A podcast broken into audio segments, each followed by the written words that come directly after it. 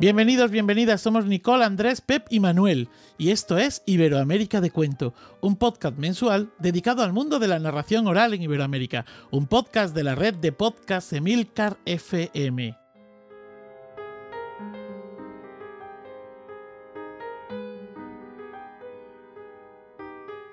En el principio no había nada más que oscuridad y agua, y sobre ellas reinaba en bo en bo.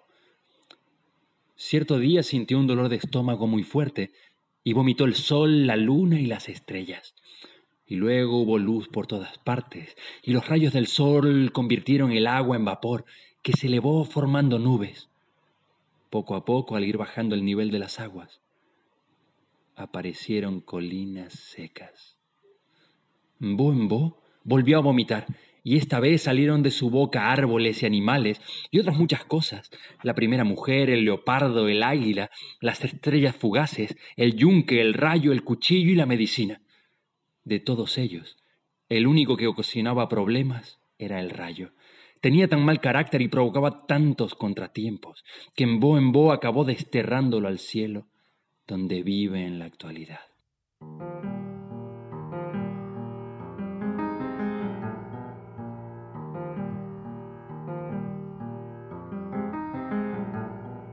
Acabamos de escuchar el cuento que da inicio al decimoquinto capítulo de la segunda temporada de nuestro podcast Iberoamérica de Cuento. En esta ocasión, el cuento nos lo ha regalado el narrador venezolano-español Diego González Reinfield. El título del cuento es El destierro del rayo y al final de este capítulo podremos escuchar otro cuento algo más largo en voz de este mismo cuentista. Ya estamos en febrero. El año avanza entre los calores del otro lado del Atlántico y los temporales aquí en España. Avanza entre festivales y cuentos contados de este oficio que tenemos de palabra viva. Compañera, compañeros, ¿cómo están? Muy bien, aquí desde Santiago, con mucho calor, aquí en pleno verano y con muchas ganas de compartir conversaciones en torno a la narración de historias. Hola, aquí Andrés, al lado de Nicole, desde Santiago. Eh, con mucho calor, con mucho calor, echando de menos el frío, eh, pero con ganas de, de contarnos historias. Hola, aquí Pep, desde el corazón mismo del constipado, del resfriado y nada, con muchas ganas de que pase el frío y llegue el calor ese que le anda sobrando a Andrés. Pues aquí Manuel desde Alcalá de Henares, como siempre, patria de Cervantes, patrimonio de la humanidad. Y bueno, compañeras, compañeros, ¿qué nos han traído para esta nueva edición de Iberoamérica de Cuento? Bueno, por mi parte, eh, entrevisté a Claire Fabiano de Brasil, eh, que nos estuvo hablando de Fatum. Ya van a escuchar un poquito más de esto para el conversatorio. Y también me encargué de eh, las historias de nuestra sección de historias de cuento. Yo traigo algo de agenda y bueno, esta, esta edición me ha tocado un poquito más descansado. Yo por mi parte les traigo una recomendación que está buenísima, así que los invito a escuchar hasta el final del programa para que no se la pierdan. Y también eh, gestioné los cuentos del principio y del final en voz de Diego González Reinfield. Pues a mí me correspondió el honor de capitanear esta nave de Iberoamérica de Cuento y de realizar la entrevista de la sección de tradición con, con Victoria Gullón, romancera y cuentista. Pero antes de seguir, es necesario que eh, les digamos a nuestros oyentes un par de cosas. La primera es pedirles disculpas porque en el capítulo anterior les prometimos un audio de eh, Marta Ortiz que nos hablaba del encuentro de los narradores orales gallegos y mm, yo decía que qué bien se escucha Marta hablar, que qué maravilla es, cómo se, cómo se entiende a Marta hablando en gallego. Y si lo han escuchado, eh, bueno, pues la verdad es que eh, Marta mm, hablaba en castellano. Nos vamos a meter un poco en las tripas. Esto no deberíamos hacerlo, dejarlo así como que no hubiese pasado nada, pero bueno, cuando, cuando desde Iberoamérica de Cuento pedimos a Marta que nos hiciese este, bueno, pues que nos mandase este audio, nos explicase aquello, nos lo mandó en gallego y en castellano. Nosotros intentamos respetar en la medida de lo posible eh, pues todas las lenguas y, bueno, pues lo que hicimos fue optar por introducir el, el audio en gallego. Lo que pasa es que luego, eh, bueno, pues cambiamos el, vamos, que cambiamos uno por otro. Y entonces eh, J, que es el que anda con las tripas y va montando todos los audios y el que da, eh, el que luce y da esplendor a todo esto, eh, pues siguió nuestras instrucciones. Y por eso a Marta se le extendía perfectamente hablar. bueno, y lo segundo, lo segundo que les queremos decir es que, bueno, la entrevista en profundidad con la que solemos abrir en este capítulo no va a estar presente. Pero no se preocupen porque el conservatorio eh, se alargó, igual que se alargó la entrevista. El, el conservatorio, Manuel. El conservatorio. Era, un conservatorio gallego, yo creo. El conversatorio se eh, alargó. Eh, bueno, mereció mucho la pena, yo creo, la conversación que tuvo eh, Andrés y también eh, el, encuentro con Victoria Gullón. Ya lo van a ver. Entonces pensamos que iba a quedar un, podcast demasiado largo y por eso eh, hemos prescindido en este caso de esa sección. Pero yo creo que lo van a agradecer.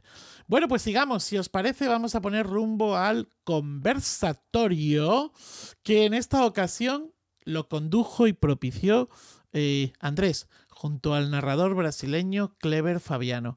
Adelante Andrés y Clever.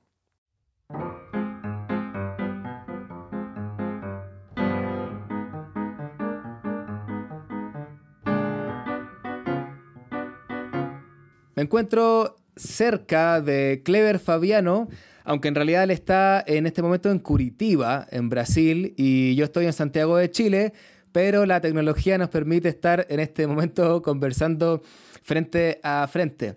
Eh, les cuento un poco de Clever Fabiano. Clever es eh, doctor en educación, autor de libros críticos sobre literatura infantil y profesor de cursos de pre y posgrado en áreas de letras y de pedagogía también. Y además, por supuesto, es un contador de historias y ha viajado a numerosos países de América Latina, de Europa e incluso a Irán a narrar cuentos. Bueno, ¿cómo estás, Clever? Hola Andrés, ¿cómo está todos? ¿Cómo están todos? Muy bien, estoy muy contento, qué honor, qué alegría conversar con ustedes y estoy muy bien, gracias. Bueno, eh, Clever, eh, hay que decir, eh, es, viene de, Brasil, él vive allá y, habla español, así que es un lujo poder entrevistarlo. Em, vamos a conversar un poco con Clever del proyecto que tiene hace bastante tiempo de Fatum, que ya nos va a contar un poco de eso, pero antes, para ir entrando en terreno, Clever, me gustaría preguntarte así brevemente, ¿cómo, cómo fue esto que un día empezaste a contar historias? Bueno, el primer debo decirles que hablo portugués, ¿verdad? Porque mi, mi, gramática de español no está así bien. Entonces, que me perdonen por el tema de gramáticas, pero lo que importa es la comunicación, ¿verdad? Lo que importa es que, Totalmente. Lo que, importa es que uno hable y otro escuche, entienda, esto que es lo más importante. Bueno, yo empecé a narrar por, mi, por culpa de mi abuela, que era una excelente narradora oral acá en Brasil, una mujer sin estudios que jamás había ido a la escuela, tampoco sabía escribir ni mismo su nombre, y, pero narraba y narraba muy bien. Y esto me metía en un problema de ética, porque mi abuela narraba tantos cuentos y eran tantas mentiras que yo pensaba, bueno, me gusta tanto, amo tanto a mi abuela, ¿y por qué mente tanto? Y todos mis primos, mis primos, mis tías, toda gente de mi familia se reía mucho y le decía después que mi, abuela narraba, ¿ma por qué mente tanto esta abuela? Y yo era tan enamorado, tan encantado de mi abuela y pensaba, ¿por qué tiene que mentir tanto? Y bueno, después de algunos años, estas mentiras me encantaban tanto que un día llamé a mi abuela y dijo a ella que, bueno, abuela, ahora yo cuando crecer quiero tornarme un narrador como ustedes. Ella se quedó loca. ¿Cómo? No vas a ganar plata, no vas a ganar dinero, tienes que trabajar. ¿Cómo quieres que mal ejemplo, que, mal ejemplo que, que me fui para ti? Y bueno, y desde ahí me interesaron las historias. Y cuando fui a eh, elegir una carrera en la universidad, elegí letras por el tema de la literatura y la cultura y el idioma que yo amo tanto. Claro, y, entonces ya, ya estudiando, eh, ¿cuándo fue la primera vez, por ejemplo, que te presentaste ya ante un público? Eh, ¿viste, ¿Viste a alguien contando en un escenario? Porque la narración de tu abuela era más como en, la casa, sí, la casa oral, sí. La primera vez que miré, eh, que escuché, de verdad, un narrador fue el, el 1995, 95, que un narrador, Francisco Gregorio, que es mi maestro y maestro de muchos narradores en Brasil, de verdad que es uno de los más importantes narradores que tenemos acá en nuestro país y con una carrera muy, muy conocida y con siendo ejemplo para tantos narradores que he, visto, he visto Francisco Gregorio narrar. Yo estaba en la universidad y me quedé encantado. Y desde ese día decidí que oficialmente eh, me gustaría convertirme en un narrador oral. Ah, muy bien. Bueno, es, famoso, se habla mucho de este eh, maestro eh, brasileño que formó a, mucha gente. Entonces, bueno, Clever Fabiano va a la universidad, su abuela le, contaba historia, ve a, Francisco Gregorio, ¿verdad? lo escucha contar cuentos y en algún momento funda Fatum. Eh, ¿Cómo pasó eso? Y cuéntanos, por favor, qué es Fatum.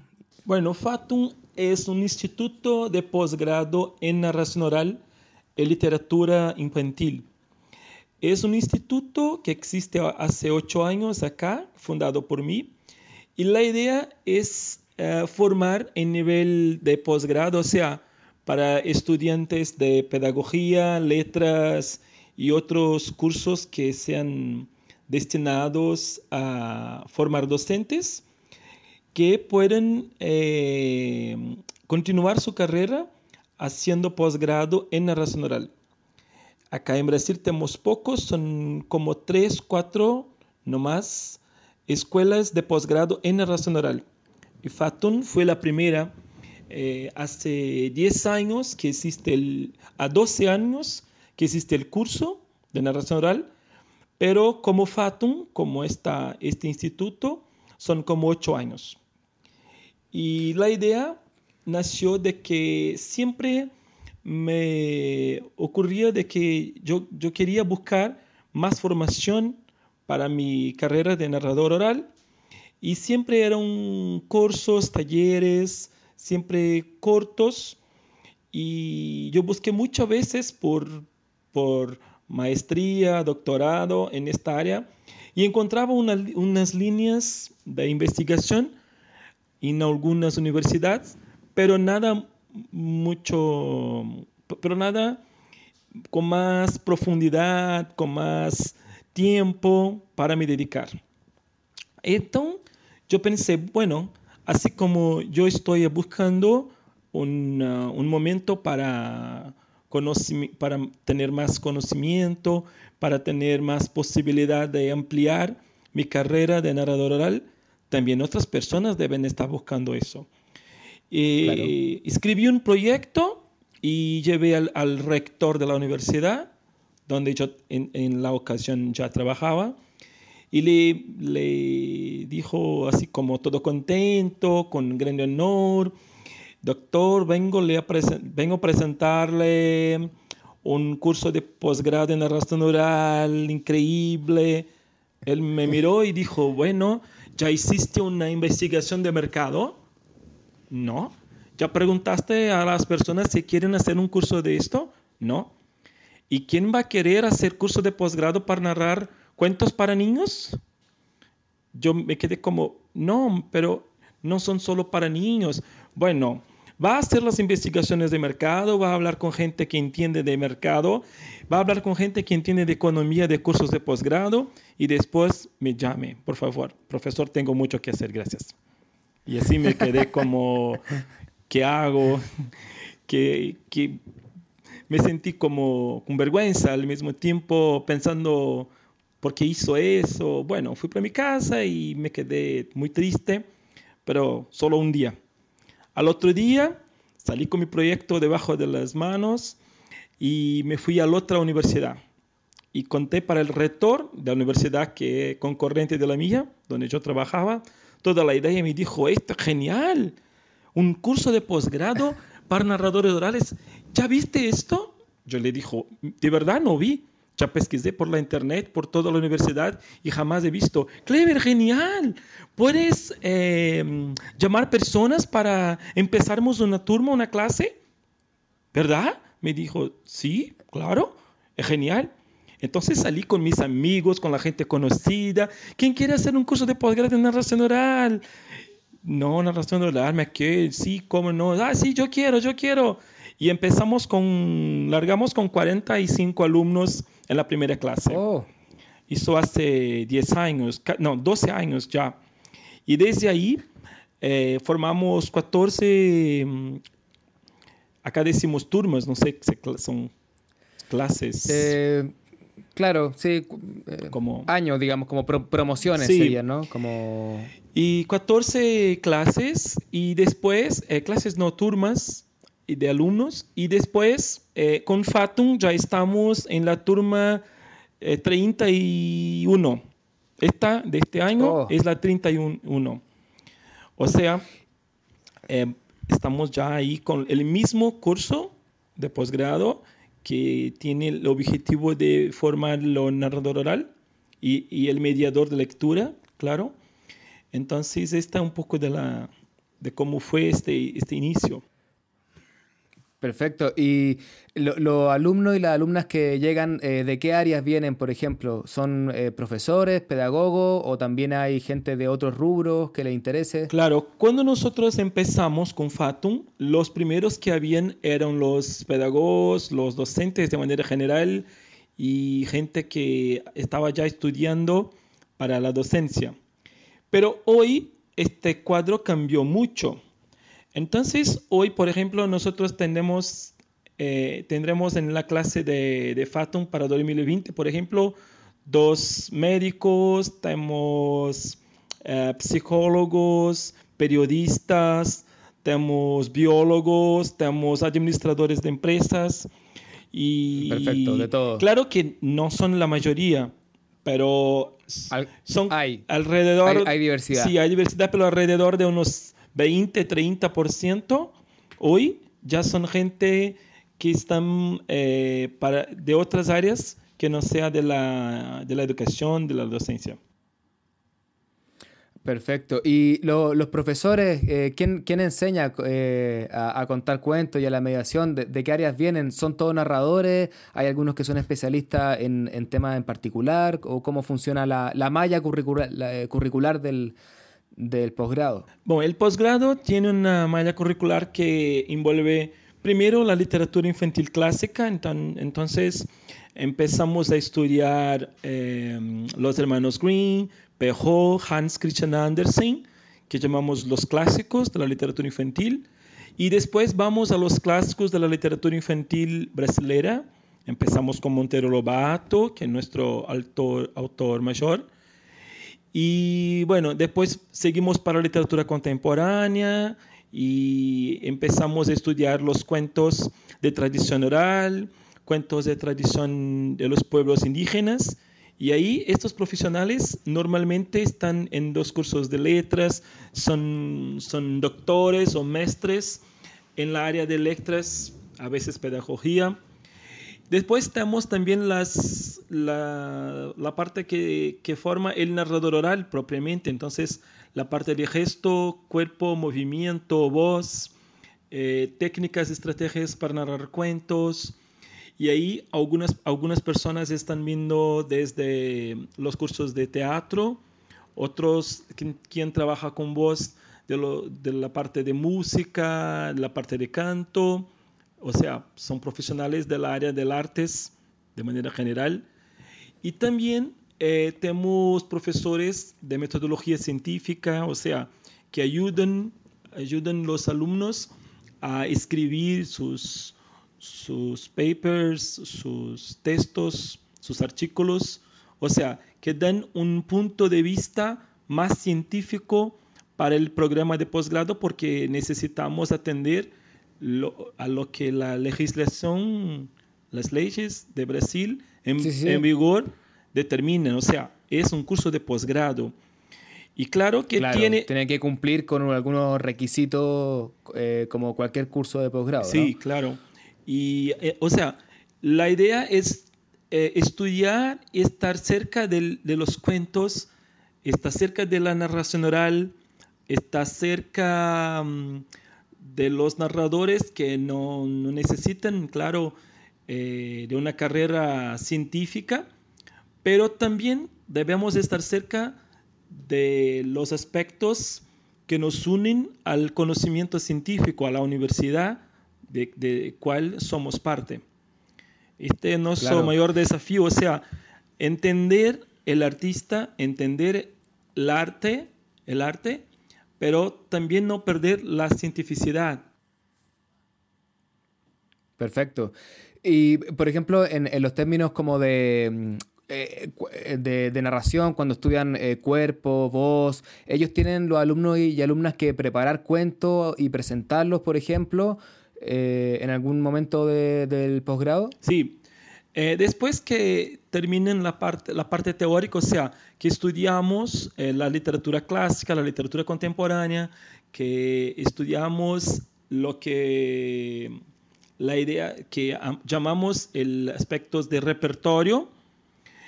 Y después entonces que estudiamos un poco de la trayectoria de la narración oral en el mundo, en nuestro país, estudiamos Walter Benjamin, eh, y otros teóricos de la narración oral, ahí sí empezamos los, la parte práctica, que son como los ah, talleres que se hacen, pero hay un docente que está siempre estimulando los alumnos y bueno, buscando su lenguaje individual, su manera personal de narrar, eh, incentivando para que ellos busquen, investiguen eh, lo que deseen contar, o sea, eh, trabajar con el público que más le gusta, si son niños, si son jóvenes, si son adultos mayores, lo que sea.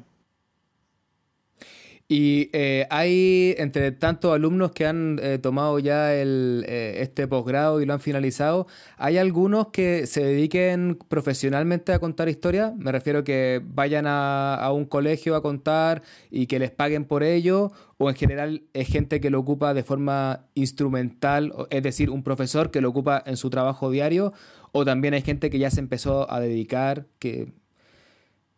Hay las dos cosas, las dos. Por ejemplo, hay mucha gente que eh, cuando empieza el curso de posgrado eh, se queda muy insatisfecha con la idea de que tienen que narrar porque no me gusta narrar, porque quiero solo la parte de literatura. Y lo que pasa es que durante el proceso se descubren excelentes narradores orales. O sea, son personas que muchas veces eh, Claro, si están ahí, ya saben que la idea es que van a tener que narrar. O sea, en fondo, en fondo, de verdad que hay un narrador oral ahí que a veces por timidez, por vergüenza o porque aún no, no se descubrió narrador oral, se siente como aparte. Y después se cambian, se convierten en verdaderos y excelentes narradores. O sea, ven buscar instrumentos para sus clases, vienen mejorar eh, estrategias de ser mejor docente y se convierten en artistas excelentes. Y también hay otros que ya vienen de la narración oral, o sea, que están trabajando en la área o que son profesionales que ya a mucho tiempo actúan como narradores y que además de la experiencia y todo su talento y capacidad, necesitan muchas veces eh, de un termo, de un certificado, o sea, de un diploma que les autorice muchas veces a ejercer su función. Nosotros sabemos que esto no es necesario y que en la vida de narrador oral eh, ni siempre está, está una condición, o sea, no, no, no es de verdad una condición.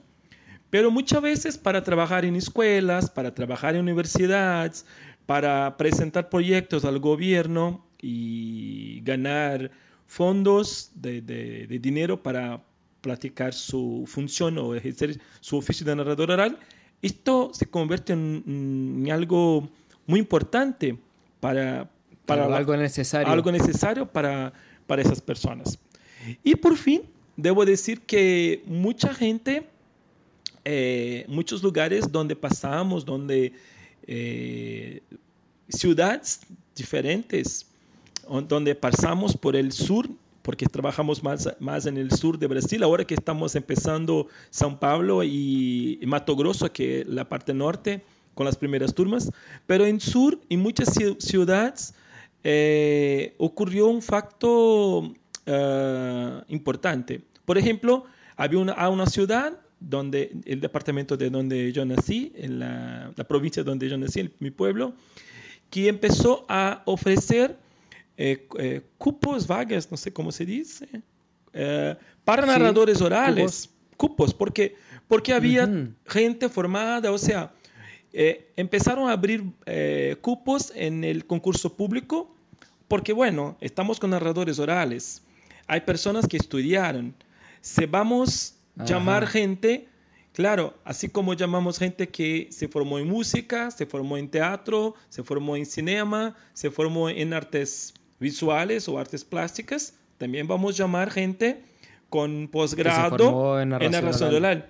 O sea, porque la única manera de contratar un narrador oral eh, por, por, de una manera oficial era con el posgrado. Esto ayudó a mucha gente. O sea, nosotros tenemos muchas noticias de esto. Además, acá en Curitiba, que es la ciudad donde vivo y la ciudad donde nació Fatum y donde hasta hoy la sede eh, de Fatum, nosotros tenemos un convenio uh, con la alcaldía y este convenio nos permite ejercer, eh, eh, ofrecer el posgrado dentro de la Secretaría de Educación de, nuestro, de nuestra ciudad. O sea, es oficial. Uno puede estudiar con el apoyo de la alcaldía. La alcaldía apoya este, este proyecto hace siete años acá en Curitiba. Entonces, nosotros formamos muchos docentes que trabajan en tanto en escuelas, o sea, que utilizan los conocimientos de narración oral para sus clases, para su cotidiano como docente, y también ya tenemos mucha gente que hoy narra en escuelas eh, como un oficio, o sea, viven, ganan su, su, salario para narrar cuentos.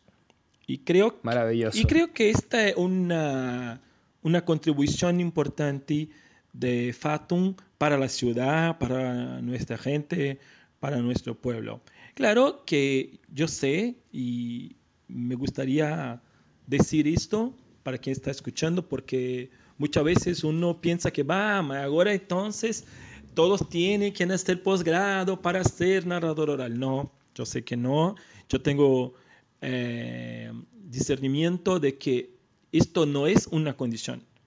Como mucha gente es músico y un buen músico y por experiencia, por cambio de experiencia, se convierte en un excelente músico. Hay gente que dibuja, hay gente que pinta, hay gente que baila sin necesitar ir a la universidad.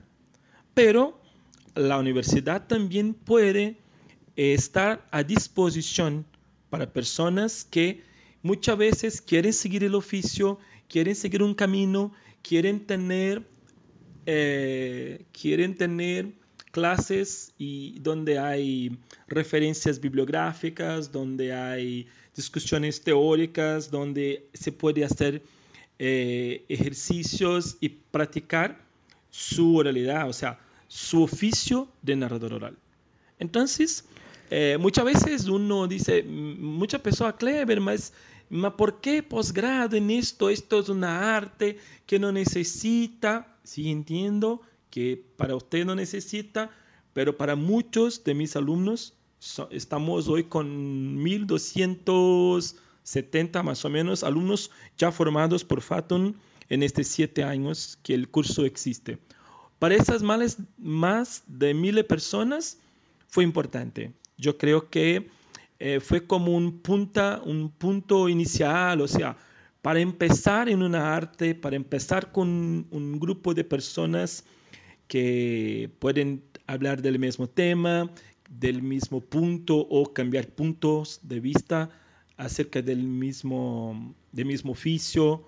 O sea, me, me parece con la experiencia que hoy con, con siete, haciendo ocho años este año Fatum, que sí, que es posible también seguir este camino de posgrado para conocimiento, para, no sé, para, para ejercer el oficio de narrador oral. Totalmente. Bueno, eh, estuve la suerte de estar allá en, Curitiba el 2016 junto a Nicole Conocimos Fatum, conocimos algunos de varios de sus alumnos y alumnas. Eh, y, claro, se nos va el tiempo, hay muchas cosas que preguntar. Solamente comentar hacia la, un poco a la rápida que Fatum además tiene un proyecto editorial que es un poco más reciente, pero ya tienen eh, tres libros publicados, van a publicar eh, algunos más este año. Y, también genera una vez al año un, un, encuentro de contadores de historias que va gente de distintas partes de Latinoamérica. O sea que, que Fatum no es solamente el posgrado, quiero decir, tiene eh, muchas otras eh, aristas. Y bueno, como no tenemos mucho más tiempo, preguntarte, Clever, ¿cómo lo hace alguien que está escuchando y quiere conocer más de Fatum? ¿Dónde entra? A lo mejor alguna página web, eh, algo en Facebook donde pueda enterarse más de este proyecto, quizá incluso aprender un poco de portugués y partir a, tomar algunos cursos. ¿Cómo, ¿Cómo, lo hace? Ah, qué bueno, perfecto. Así también me enseño más español y cambiamos, además de las historias, del idioma y las palabras lindas que, que nos unen a los dos idiomas tan hermosos.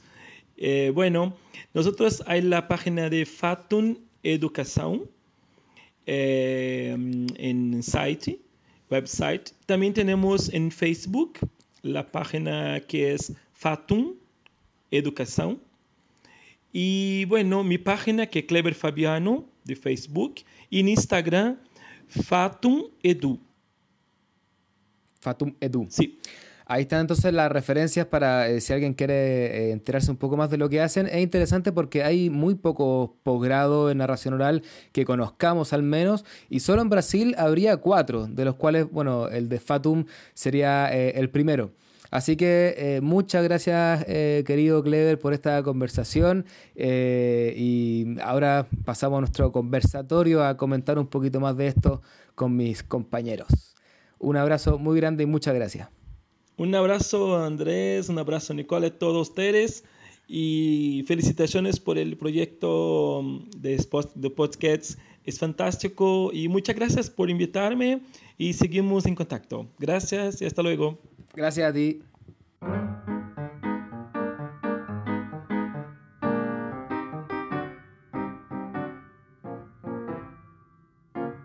Muchas gracias Andrés bien interesante tu conversatorio con Clever. ¿Qué les pareció?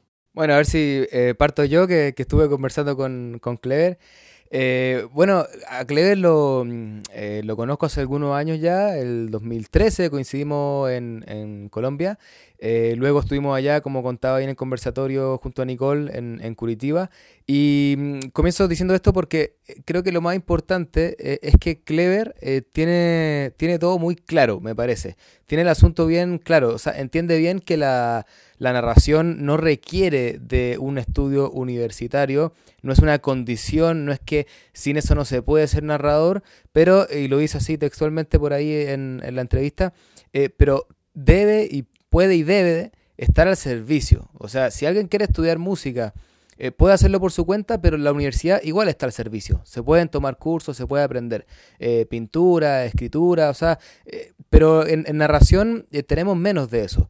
¿Hay alguna otra experiencia que sería interesante que, nos contara, a lo mejor Pep, lo que está pasando en la, en la UNED allá en, Guadalajara? Pero, pero tampoco son demasiadas que nosotros conozcamos por acá en, Iberoamérica. Entonces, quizás por ir abriendo eso, que, me gusta que lo tenga claro, que la universidad puede estar al servicio, todos los conocimientos teóricos, y que eso no lo convierte en una condición sin la cual no se puede ser eh, narrador. Sí, yo me sumo a las palabras de Andrés. También he tenido el placer de estar compartiendo con toda la gente de Fatum en Curitiba y bueno, me, sumo, en realidad me gusta que son un posgrado muy abierto y en donde no solo validan lo académico de la narración oral, sino que ellos además tienen eh, festivales, eh, tienen, hacen encuentros con narradores e invitan a narradores populares, narradores que han caminado el oficio desde otra manera. Sin embargo, ellos desde la academia también hacen sus preguntas, sus perspectivas, entonces no es algo que anula al resto y diga como no, la narración oral tiene que ser académico, sino que solo un mecanismo de profundización para quienes lo que quieren optar por ello. Y si alguien desea optar por ello, en realidad es una escuela muy seria, muy formal, hemos visto su, su malla académica y en realidad para mí al menos muy envidiable, muchas ganas de, de tener clases con todos esos profesores porque eh, abarcan muchas perspectivas de la narración oral, tanto en su práctica como en su teoría. Bueno, eh, en mi caso yo después de haber oído a Clever y tomé un montón de notas que me he dejado en el, en el auto, así que hablaré un poquito de memoria. Solamente eh, deciros que en principio cualquier espacio que propicie la reflexión y la formación en el ámbito de la narración, a mí me parece positivo, vamos, me parece muy positivo de hecho. Pero si además este espacio es un espacio mm, vinculado al lugar donde eh, tradicionalmente se estudia y se reflexiona, que es la universidad, pues me parece miel sobre hojuelas que decimos aquí, ¿no? Me resulta fascinante y, realmente eh, me cuesta mucho eh, intentar entender cómo ha sido que una persona se presente en una, en una universidad, hable con un rector o con, o con alguien, una persona externa de esa universidad y consiga eh, que se articule un grado de o sea, un estudio de posgrado, me parece que, dice, ahora no, tengo las notas aquí, lo siento, de verdad. Eh, yo me imagino yendo a la Universidad de Alcalá, por ejemplo, ahí donde vive Manuel, y diciendo, eh, que quiero hacer un estudio. Bueno, pues en principio mm, no sería nada sencillo, ¿no? Para, para el, el curso de la UNED que citaba si queréis lo, lo, comento un poco más tarde, pero eh, en principio la, persona que dirige el curso tiene que ser doctora, eh, para, empezar por ahí, o sea, doctor, eh, tiene que haber realizado un doctorado.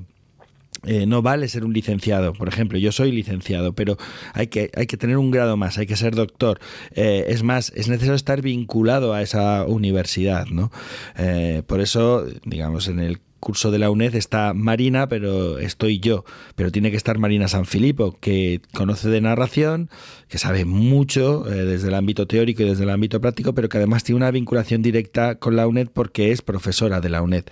¿Entendéis? O sea, no es tan fácil hacer.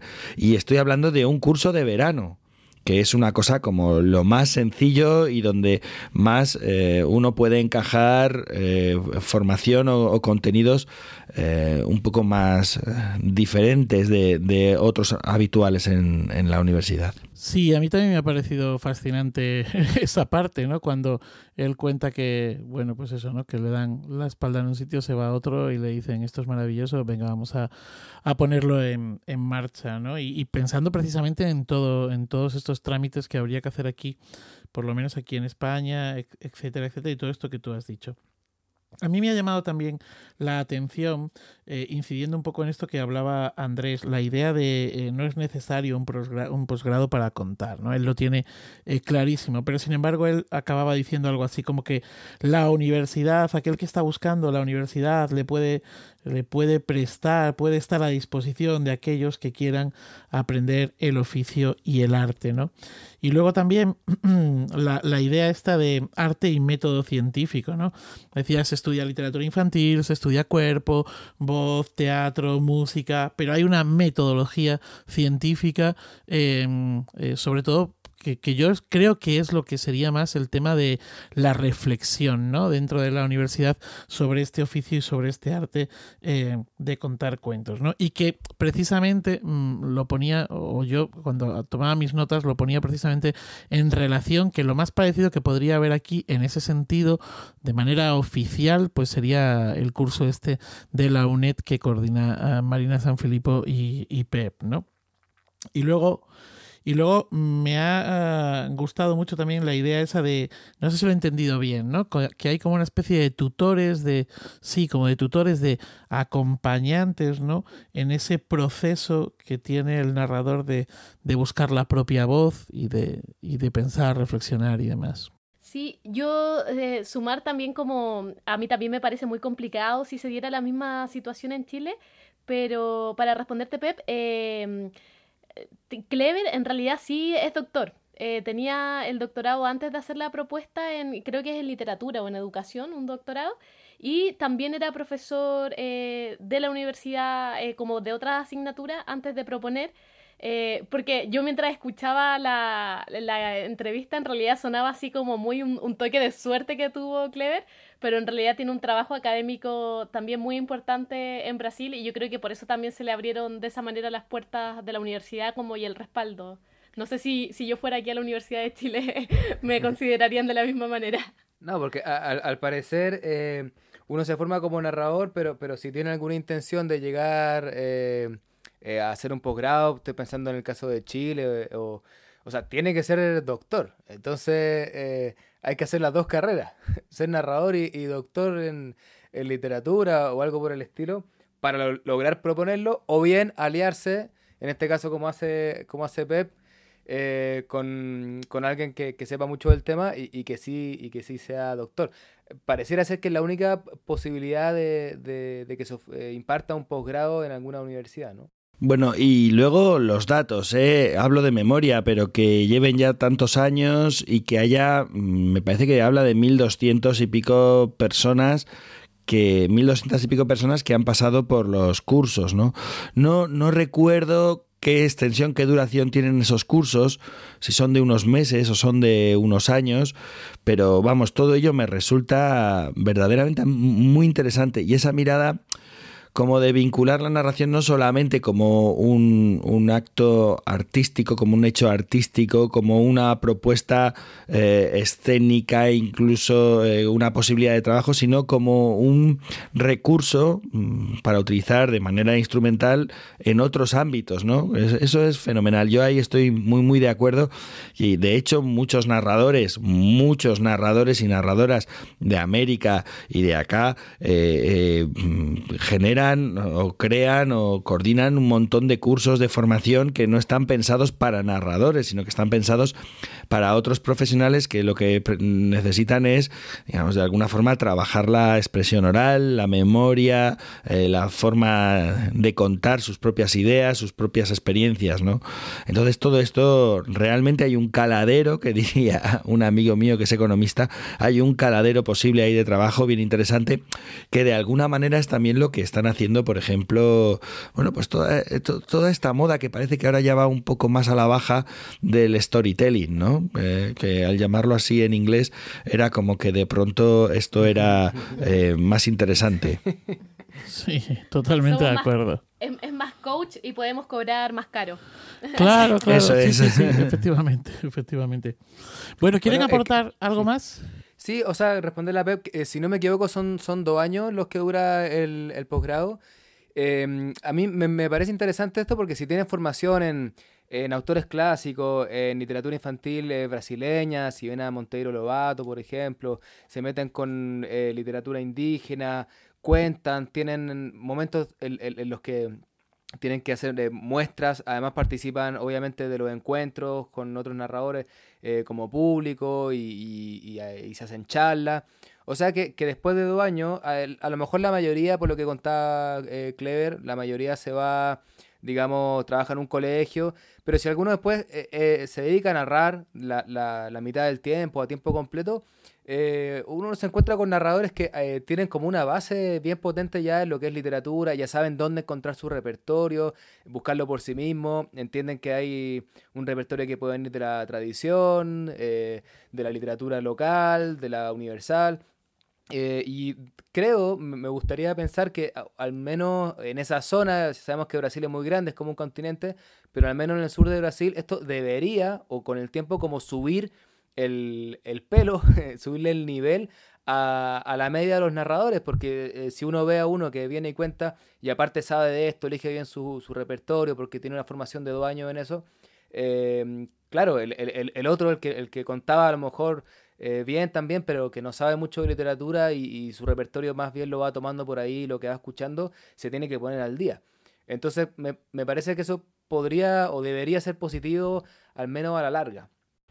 Eh, te iba a decir que por un lado eh, me parece, insisto, una, una, idea extraordinaria, me parece que es un modelo a copiar. O sea, yo si, si pudiera, si la vida me diera para tener dos o tres vidas, eh, vamos, sería un proyecto en el que embarcarme seguro y, encontraría aquí gente con muchas ganas de, de, ponerse a ello. Quizás alguien que nos está escuchando y tenga esa cierta vinculación podría planteárselo. Sé que en España hubo hace unos años en la Universidad de Salamanca, en la sede de Zamora, si no recuerdo mal, un intento de hacer algo así, una especie como de estudios propios o de una formación de dos años. Eh, eh, ahora estoy, pare... me, estoy intentando recordar, pero aquello quedó en agua de borrajas, no terminó, no terminó de salir. Y por otro lado, esta entrevista también es muy interesante, al menos para mí, porque yo conozco muy poco de Brasil. Eh, no sé muy bien cómo es el panorama allí, no sé muy bien qué festivales, qué narradores, qué, qué eventos, que pues ahora ya sé que por lo menos hay eh, tres espacios de formación vinculados a la universidad que llevan trabajando más de 10 años y que hay un montón de gente formándose para contar, entonces en cualquier momento, tal como, como dices, esto eclosionará de alguna manera, ¿no? Y empezaremos a tener narradores eh, brasileros por, por todas partes, porque además ellos también hablan español, como se puede ver, ¿no? Sí, bueno, yo iba a decir antes que, bueno, que, que, creo que solo el hecho de que se reflexione, que esté más o menos reglado, etcétera, eh, es muy, muy, muy interesante, ¿no? Y que creo que hay algo de lo que eh, hemos adolecido algunas generaciones de narradores aquí en España y que creo que seguimos. Hay algunos que eh, pasan totalmente de esta, de, de, cualquier tipo de, de, formación, ¿no? Como que ya han llegado a, a un lugar donde no necesitan formarse, ¿no? Y entonces Creo que en ese sentido, por ejemplo, la escuela de verano de AEDA, en el caso de España, otro tipo de espacios, y esto que nos estáis contando o que nos ha contado Clever, le dan un otro nivel, ¿vale? Otro nivel. Eh, mira, una cosa, que es que me quedo yo ahí con, con la intriga Fatum, Fatum, Fatum, Fatum, Nicole Andrés, Fatum, ¿qué es Fatum? Yo recuerdo que cuando estuvimos en Curitiba, justamente a mí me llamó la atención el nombre y le pregunté a Clever y él dijo que era una palabra, no recuerdo si era del portugués o venía, tenía algún origen latín o algo así, pero era como el, el, el momento incidental en una historia. Por ejemplo, en el momento en que se, la mamá de Caperucita Roja la manda a, a, dejarle cosas a la abuela, ese es un fatum, algo que, que cambió el, lo cotidiano de la historia, lo, lo, que pasa siempre, ese, ese punto de quiebre es el fatum del cuento. Sería lo, lo que en, se llama el incidente desencadenante en, lo, en, en los cortometrajes, en los largometrajes. Eh, ese parece, sí, parece que es el Fatum, pero eh, vamos a tratar de corroborar con Clever esta información y si es errada, lo, el siguiente capítulo pedimos disculpas. bueno, nosotros nos... podemos hacer una sección nueva. Sección. Disculpas del capítulo anterior, eh, que antes era la fe de ratas, pero claro, eh, esto no está escrito, ¿no? Está bien así. Fantástico. De todas formas, eh, sea así el fatum o no, nos viene de perlas en este programa y eh, a estos que somos cuentistas. Si os parece, eh, vamos a continuar. Eh, tenemos que tomarnos un receso, vamos a fondear esta nave en torno a las anécdotas y sucedidos alrededor del cuento. Nuestra sección, historias de cuentos, se nutre de aquello que ustedes, las narradoras, los narradores, el público, nos quiere contar. Recuerden que nos pueden enviar un audio a nuestra cuenta ibdcuento.gmail.com I de Italia, B de Brasil, D de Dinamarca, cuento arroba gmail.com.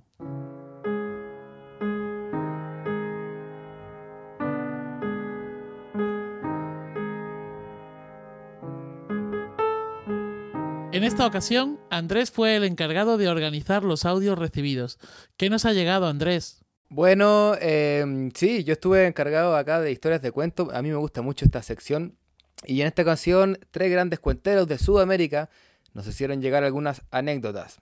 Entonces, para empezar, le voy a dejar la palabra al narrador chileno-argentino. En realidad es chileno, pero vivió mucho tiempo en Argentina, entonces la gente piensa que es argentino.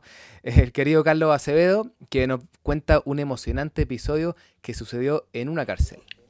Madre mía, Carlos, que hace mucho que no, que no tengo noticias de él. Mira, pues ahora le vas a escuchar contando una anécdota. Hola, querido Andrés, querida Nico, querido Pep Bruno, tanto tiempo sin verte. Un saludo para todos ustedes, para el resto del equipo, para quienes escuchan. Quería sumarme a esta sección contándoles que de las muchas, muchas veces que he estado en cárceles contando cuentos, una vez fui invitado por un grupo de jóvenes que estaba haciendo un trabajo solidario, justamente para jóvenes privados de libertad. Dentro de mi propuesta de narración incluí un poema, y esos versos provocaron suspiros, sonrisas, y el que uno de los adolescentes encarcelados nos dijera que él escribía poesía.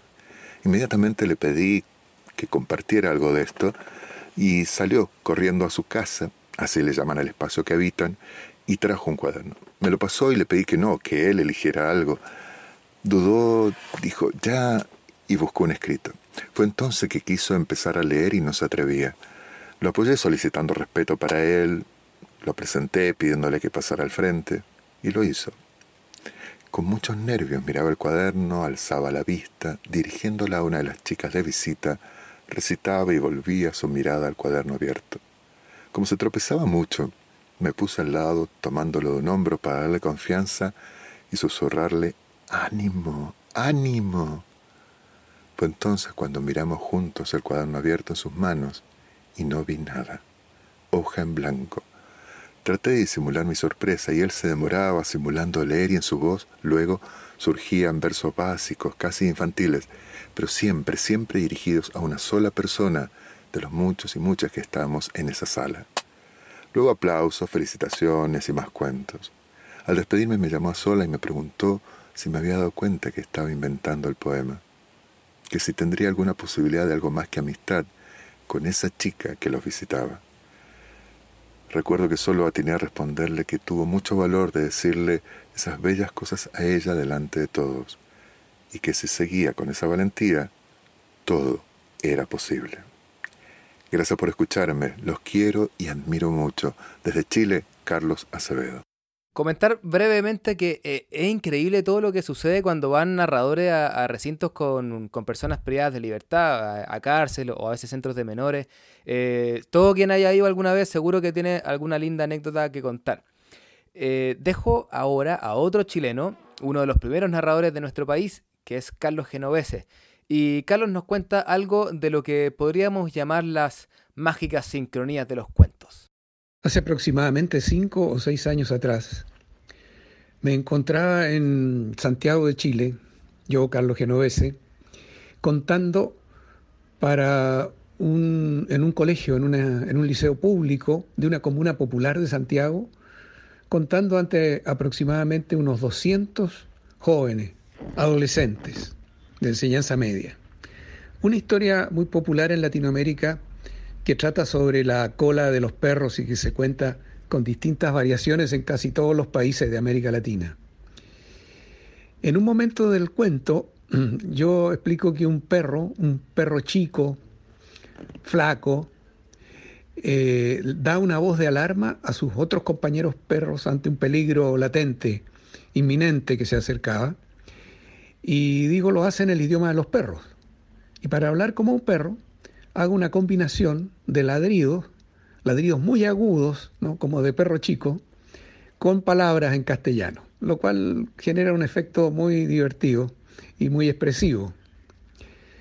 Termino de hacer esto y a los cinco segundos de terminado, un perro de verdad, real, de afuera del, del colegio donde estaba, ladra exactamente en el mismo tono como yo lo había hecho.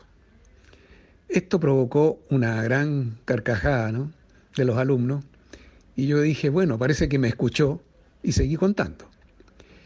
A continuación del cuento, en muy breve lapso, aparece otro perro, pero esta vez un perro grande, gordo, viejo, que da ciertas instrucciones a los perros, también en el idioma de los perros. Y en esta oportunidad eh, imito un ladrido mucho más profundo, más grave, más ronco, para, para este perro, ¿no? intercalando palabras igual. Termino de hacerlo y casi enseguida otro perro ladra de nuevo, contestándome de alguna manera. Y era un perro con un ladrido ronco, bajo, grave, muy parecido al que yo había hecho. Esto fue insólito, increíble, y produce una gran carcajada entre todos los, alumnos, incluso yo también me reí con ello. Y cuando para la, paran las risas, un alumno me grita desde la platea, cuéntese uno que no se sepan los perros. Y bueno, frente a esta situación yo les digo, eso es imposible, queridos amigos, totalmente imposible.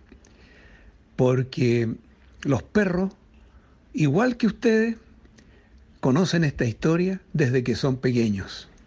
Se las cuentan sus padres. En este caso, ustedes que todavía son cachorros, la van a recibir y estoy seguro que no la van a olvidar nunca de este perro viejo cuentero que tienen adelante. Y para finalizar, después de esta anécdota de Carlos Genovese, otra mágica sincronía de cuento que nos trae la narradora colombiana Carolina Rueda. Bueno, yo soy Carolina Rueda de Colombia, llevo como 31 años contando cuentos, entonces he tenido eventos varios. Entonces una vez me contrataron para contar cuentos de piratas en Cartagena, de Indias, claro.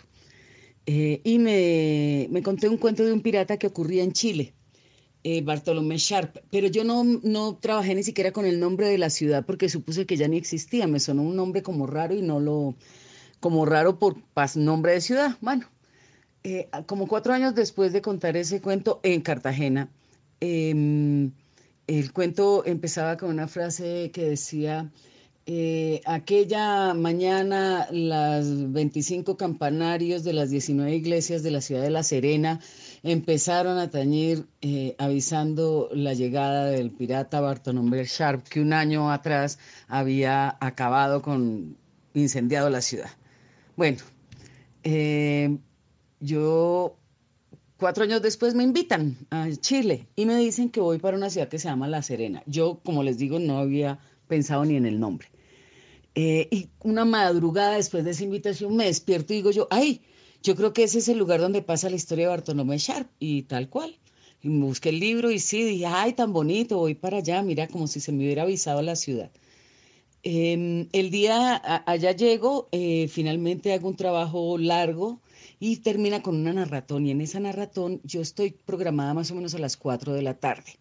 Pero pues son un batallón de cuenteros. El caso es que cuando somos pues un batallón de cuenteros, cuando yo salgo al escenario faltan tres minutos para las seis de la tarde. Eh, eso que tengo tiempo de saludar y empiezo el cuento y digo, eran las, era la madrugada cuando los 25 campanarios de las 18 iglesias de la ciudad de La Serena empezaron a latir avisando la llegada del pirata Bartolomé Sharp y se sueltan todas esas campanas a sonar porque eran las 6 de la tarde y a esa hora había pues una, un campanero total. Eso. Fue muy conmovedor. Nicole, Pep, Andrés, ¿recuerdan alguna anécdota al hilo de lo que acabamos de escuchar? Bueno, yo, recuerdo una con eh, esto de, la, de las sincronías de los cuentos. Eh, hay, hay, una historia, eh, no sé si esto ya lo he contado acá, pero yo estaba contando un cuento sobre el tuetué, que es un pájaro negro que se, supone que es el diablo, y estaba contando esta historia en, en, un lugar abierto, en un colegio en Santiago. Había como 400 muchachos escuchando y, como era abierto, no, no, había techo, yo estaba justo en la parte de... Ellos ya sabían que podía venir el pájaro, esto era una caminata por un bosque y, este pájaro que el diablo podía aparecer. Y entonces el, pájaro hace un ruido así como eh, tue, que es cuando avisa que, que viene. Y, y, en el momento en que yo en la, en la historia hago este ruido, aparece volando un pájaro negro que se pone arriba mío y todos los niños hacen ¡Oh! Y se pone justo arriba mío aleteando. Bueno, después se va, pero yo ya perdí el cuento porque dije, este, este es el diablo. O sea, se, me, apareció por, andar hablando. Bueno, y fue increíble porque eh, era, era muchacho grande igual, o sea, de 15, y después se acercan y decían, oiga, pero lo, ¿qué? algo pareció a lo que contaba Javier Ceballos, la, el capítulo pasado que se acercaban, pero ¿y, eso cómo lo hizo? No, eh, esas sincronías que tienen los cuentos eh, siempre me llama mucho la, atención. Sí, yo también tengo una anécdota hablando de, sincronía de los cuentos. Una vez estaba haciendo un taller de narración oral y memoria con mujeres y en eso tiró un montón de papelitos hacia arriba con microcuentos para que ellas pudieran hacer una adaptación. Y cuando tiró los papeles, eh, cada una tenía que escoger cualquier papel al azar y luego tenían que leerlo frente a sus compañeras para comenzar el proceso. Y una de las mujeres que comienza a leer, mientras lee la primera frase, dice, no, es mi cuento, es mi cuento, y se pone a llorar. Y todas nos acercamos a preguntarle, pero sí, es tu cuento, el cuento que te tocó, ¿qué pasó? Y dice, no, este es mi cuento. Y el, el cuento profesaba al principio, de, eh, era un microcuento que decía que un hombre antes de morir le pidió a su esposa un espejo para saber cómo sonreírle a la muerte. Y ella nos contó que hace un año y medio atrás su esposo, eh, antes de fallecer, le pidió a ella un espejo para saber cómo sonreírle a la muerte. ¡Buah! Madre mía. Qué fuerte, qué fuerte. Bueno, eh, pues vamos a continuar. Es momento uh, de seguir navegando e introducirnos en el mar vivo de la tradición oral, del cuento popular y en esta ocasión del romance. Lo vamos a hacer de la mano de Victoria Gullón, que como van a poder comprobar es un torrente de vida y palabra total.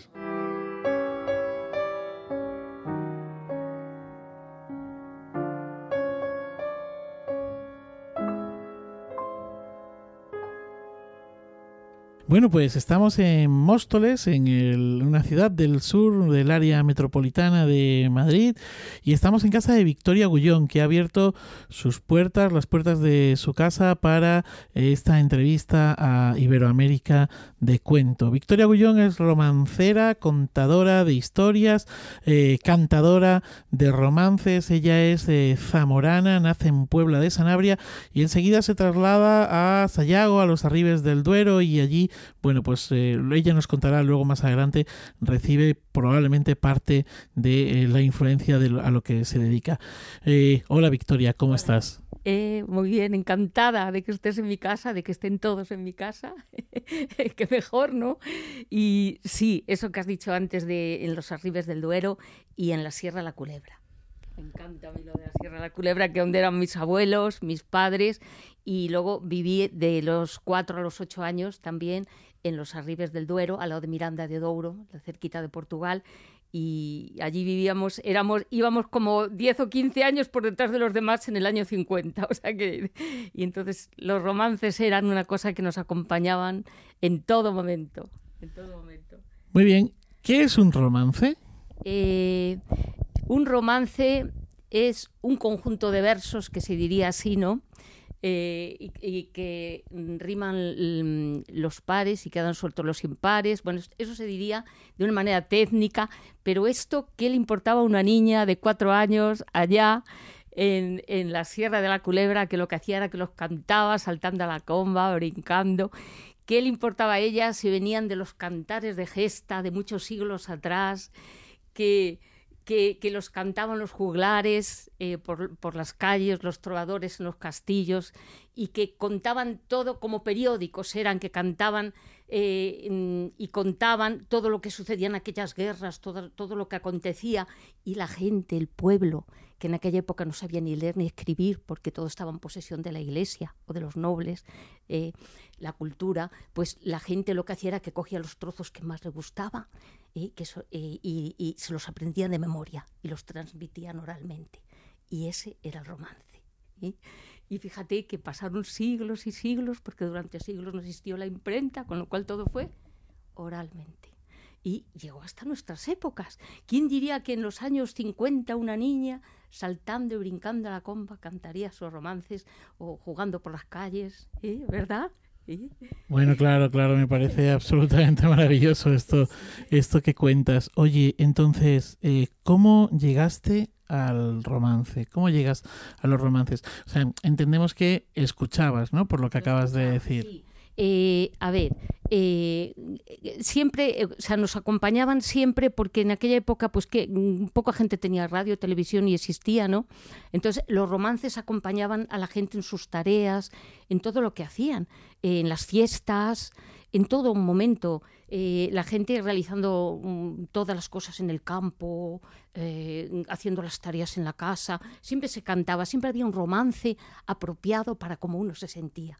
Y nosotros también en, en, en la calle, pues los niños y las niñas, que siempre íbamos a una misma escuela, niños y niñas, con una maestra, pues ahí siempre lo que hacíamos era cantar. Cantam, madrugaba el condiolinos, mañanita de San Juan, a dar agua a su caballo a las orillas del mar, a las orillas del mar. Siempre repetíamos, cantábamos entre todos, era un empezar uno y seguir los otros, todos a la vez, todos cantábamos. O aquel que decía, un sevillano en Sevilla, siete hijos le dio Dios, y tuvo la mala suerte que ninguno fue varón. Un día la más pequeña le tiró la inclinación de ir a servir al rey vestidita de varón. No vayas, hija, no vayas, que te van a conocer. Tienes el pelito largo y verán que eres mujer.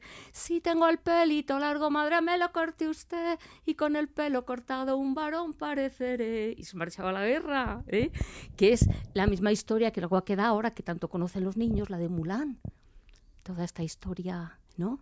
Eh, pues todo esto viene, yo creo que todas estas historias, los romances, se van repitiendo de unos países para otros, de unos lugares para otros, se van transformando, ¿verdad? ¿Qué es lo que pasa? Y, y luego, pues había esos romances también apropiados, pues cuando uno se sentía mal, porque una vez te sentías alegre, que bien, un brinco y tal, pero otras veces te cabreabas. Entonces, eh, está, por ejemplo, este que era el martirio de Santa Catalina, cuando tú te sentías fatal, ¿eh? Como pequeña que decía, ¿qué es esto? En aquella época no ibas al psicólogo, ni al psiquiatra, ni nada de nada, ¿no? Entonces, que en Madrid hay una niña que Catalina se llama, y sí, que Catalina se llama, y sí, que Catalina se llama. Todos los días de fiesta su padre la castigaba, y sí, porque no quería hacer lo que su madre mandaba. Le manda hacer una rueda de cuchillos y navajas para hacer de Catalina muchos miles de tejadas, y sí, muchos miles de tejadas. Entonces íbamos diciendo ahí. Entonces te sacabas esos cabreos que llevabas dentro, ¿sabes? Eso o sea, los romances siempre había apropiado, pero para las personas mayores igual. ¿eh? Tú te podías levantar muy contento y cantar un romance de, eh, por ejemplo, eh, mm, eh, eh, a cazar va el caballero, a cazar como solía, los perros lleva cansados, ahí sí, el halcón perdido había. O también te podías levantar muy cabrea y decir, eh, la montaraza de grandes le tiene dicho al pepón que si le mata al marido, que le regala un millón. La poca vergüenza y el poco sentido de la montaraza que mató al marido. Que yo no lo he hecho, que no lo he matado, que el pepón ha sido y ni le he pagado. Es decir, siempre estaban ¿no? O sea, estaba la, la, señora que estaba al balcón y cantaba lo que, ¿no? Lo que, como se sintiera ese día, que eso era lo bueno de los romances, que te acompañaban para cantar uno solo, ¿eh? o para cantar acompañado con los demás. Eh, verás, eh, yo siempre digo que tengo tres influencias en mi, en mi trayectoria, porque eh, yo después eh, con 20 años así yo me marché para Barcelona. Entonces yo olvidé todo aquello que yo había aprendido. Pero yo recuerdo que mi madre, cuando era pequeña, eh, mi madre era muy religiosa ella y siempre me trataba de que yo fuera una niña buena. Entonces me, me cantaba aquel que decía, Caminito, caminito, el que lleva a Nazaret. Como el calor era mucho, el niño tenía sed. No pidas agua, mi niño, no pidas agua, mi bien. Que los ríos bajan turbios, no hay agua donde beber. Allá abajo a la derecha hay un lindo naranjel, naranjel que guarda un ciego, ciego que aún la luz no ve. Bueno, este es el romance de la Virgen del Ciego, que está en todas las culturas, ¿eh? en América, en todo lugar. Hay versiones distintas yo voy a hacer trocitos, porque así la gente, lo que nos está escuchando, va a ir pensando, voy a mirarlo, voy a mirarlo, para terminar de, de ver cómo era, ¿no? Claro, claro. Entonces, eso era por un lado mi madre, pero luego cuando yo me iba de vacaciones a la Sierra de la Culebra, que esto era en, en las Arribes del Duero, me iba para allí tres meses o cuatro con mis abuelos y mi abuela era una mujer lúdica y despendolada, con sus ochenta y muchos años, vestida de negro, con su pañuelico negro, su solo diente, eh, su llave enorme en la mano y bueno, eh, pero era una mujer dentro de que la veías toda de negro, que, que era muy, muy alegre, muy alegre. Y, entonces ella nos cantaba aquel que decía, nos reunía a todos los, nietos, no importaba la edad, dos, tres, cinco años, diez, doce, no importaba, porque tú escuchabas y, y, cada uno después cogía lo que cogía, que no pasaba nada, ¿no? Entonces ella nos cantaba aquel que decía, Gerineldo, Gerineldo, paje del rey más querido, quien te tuviera esta noche, quien te tuviera esta noche en mi jardín florecido cómo se quedaba él eh, al escuchar aquello. Válgame Dios, Gerineldo, cuerpo que tienes tan lindo, quien te pudiera gozar. Fíjate qué palabra que ya casi no se usa, gozar. ¿eh? que se te llena la boca. Quien te pudiera gozar dos horas a mi albedrío. Fíjate ahí a él, él decide responder y le dice, como soy vuestro criado, señora, os burláis conmigo. No me burlo, Gerineldo, no me burlo, Gerineldo, que de veras te lo digo. Fíjate qué hermosura de, romance. Bueno, pues, claro, yo ahí escuchaba este romance de mi abuela cuando llegaba al punto ya álgido de la cosa, que, que los dos quedaban solos en la habitación de la infanta, se cerraba la puerta y ahí qué va a pasar. Mi abuela me acuerdo que decía, me voy a hacer la cena. Y nos dejaba ahí y decíamos, ay, hacía esas cosas a veces. Pero ella luego seguía, mientras hacía la cena, canturreándolo en la cocina y todos prestábamos bien de oído para escuchar lo que ella cantaba. Y lo escuchábamos al final. Porque luego siempre los, los niños teníamos ese, ¿sabes? De, siempre estabas, hasta donde no te dejaban, tú estabas también escuchando con las orejas bien puestas. Bueno, y eh, este te lo he puesto también, que te lo he interrumpido, mmm, porque es una, una costumbre que yo cogí después porque lo de cantar romances al principio a mí me fue, me difícil, eh, sobre todo para los adolescentes, que fue de los que más aprendí, ¿sabes? Porque ellos, los adolescentes, cuando iba a, las aulas, siempre, como el profesorado decía, pues eh, va a haber poesía y romances. Y decían, ¡ay, poesía, romances, qué rollo! Entonces yo los recibía y claro, ya, ya de, de, entrada iba la cosa fatal. Entonces yo al profesorado, desde el principio me acuerdo que le dije, miren, no digan a qué vengo, para que fuera una sorpresa. Y con ellos aprendí a interrumpir el romance. ¿Por qué? Porque así captaba su atención. Eso fue una cosa que me tiró tiempo porque no es sencillo, ¿sabes? El, interrumpirlo. Pero fue una necesidad que yo tuve porque vi que era la única manera de atraparlos, o sea, hacer que los profesores se sentaran y estuvieran escuchando y punto, ¿sabes? Y, que si se reían o participaban, que participen, que se rían y sobre todo que canten conmigo. ¿eh? y que se desfoguen. Y después yo ya, en un momento determinado, interrumpía el romance y me dirigía a quien estaba muy checharlete, se quedaba, ¡ah! ¿sabes? Y entonces ahí, así aprendí de una manera un tanto curiosa. Bueno, esto es un paréntesis que he hecho así para que sepas por qué interrumpí. Y luego Pero muy interesante esto que cuentas. Sí, sí. Además era muy difícil con ellos porque fue a los tres años así de empezar a contar yo para, para en general, para todo tipo de público que contaba, pero para los adolescentes no. Entonces hubo una profesora que dijo, pero ¿cómo una profesora que tenía amiga? Tienes que hacer para ellos y tal. Y, y, me lancé, pero claro, era realmente difícil con ellos, ¿sabes? Entonces yo recuerdo que cuando ellos eh, no sabían a lo que yo iba, que después lo conseguí con el profesorado, que no supieran. Entonces ellos se sentaban y hablaban. Yo seguía recibiéndolos y cuando ya estaban todos sentados para allá, yo en la otra parte de la, la puerta, eh, ellos, dale que dale, dale que dale a hablar. Entonces yo empezaba cantando. Esa fue otra de las cosas que aprendí. No ponerme adelante ya con el profesor que me presentara, que eso quitaba todo, ¿sabes? Sino, no, no, a mí no me presenta nadie. Yo una vez que ellos están sentados, yo ya desde la puerta voy por todo el pasillo e iba cantando. Entonces ellos automáticamente yo empezaba, Camina don Boiso, mañanita fría, tierra de moros, a buscar amiga.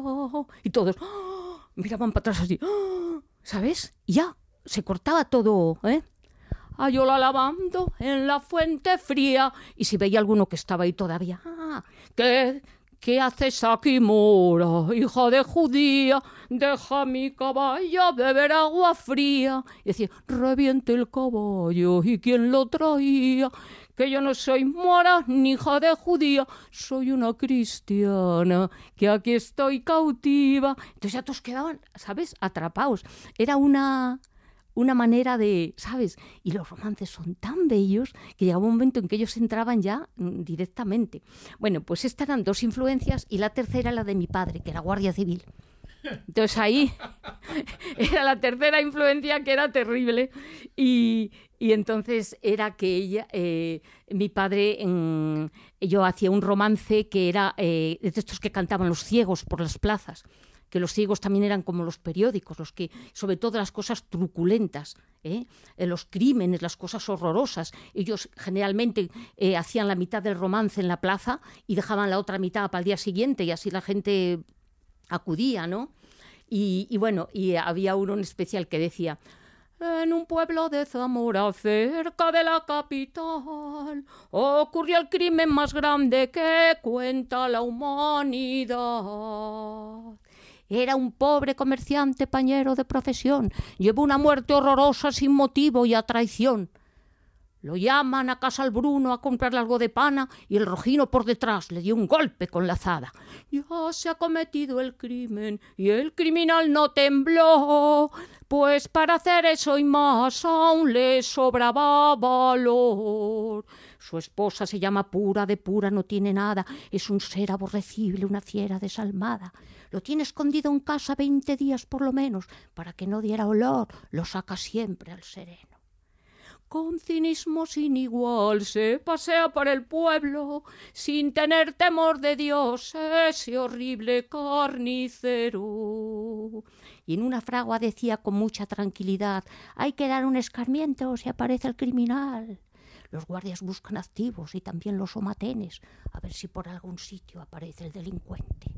En varias casas miraron, nada pudieron hallar, pero la guardia vigila y prenden al criminal.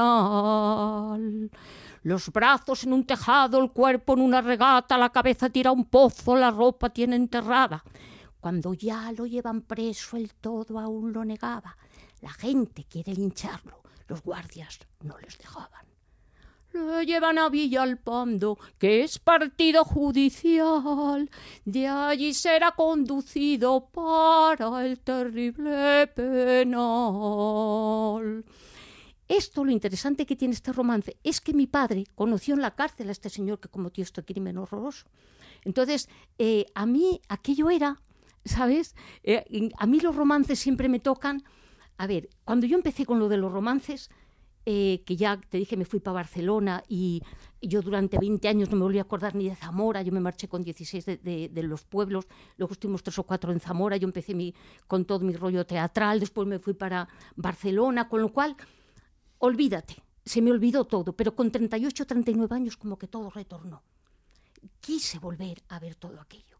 Entonces, eh, aquello fue algo realmente, entonces cuando volví al pueblo, eh, escuché a toda la gente y, y, y, claro, yo decía, pero bueno, y claro, cuando empecé a ver todo lo que había recogido, que, qué haríamos sin toda esta cantidad de personas que han recogido la Fundación Méndez Pidal, tantas fundaciones, tanta gente que ha recogido, ¿verdad?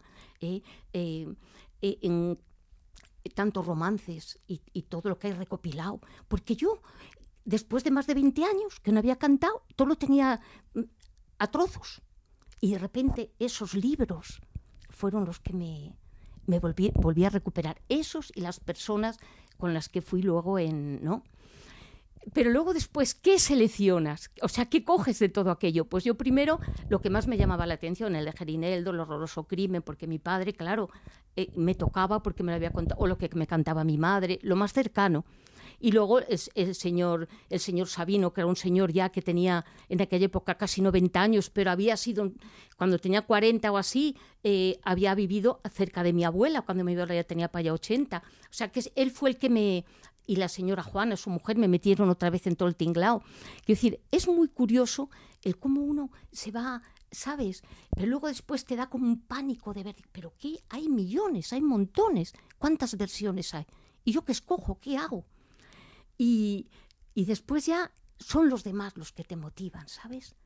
Eh, los demás. Eh, ay, aquel, vas a una sesión y te dice de repente alguien, mi madre me cantaba tal cosa, mi padre me decía lo otro, porque todo eso, la memoria, eh, cuando tú cantas todo esto, la memoria, porque yo tengo esa costumbre desde el inicio. Yo en los inicios, como me metí a, estudiar voz y a estudiar canto y tiré por otros lados, digamos, me metí en un grupo de polifonía renacentista, en fin, yo a estudiar canto. Pero luego resulta que salió lo de los romances, que era mi vena real, ¿no?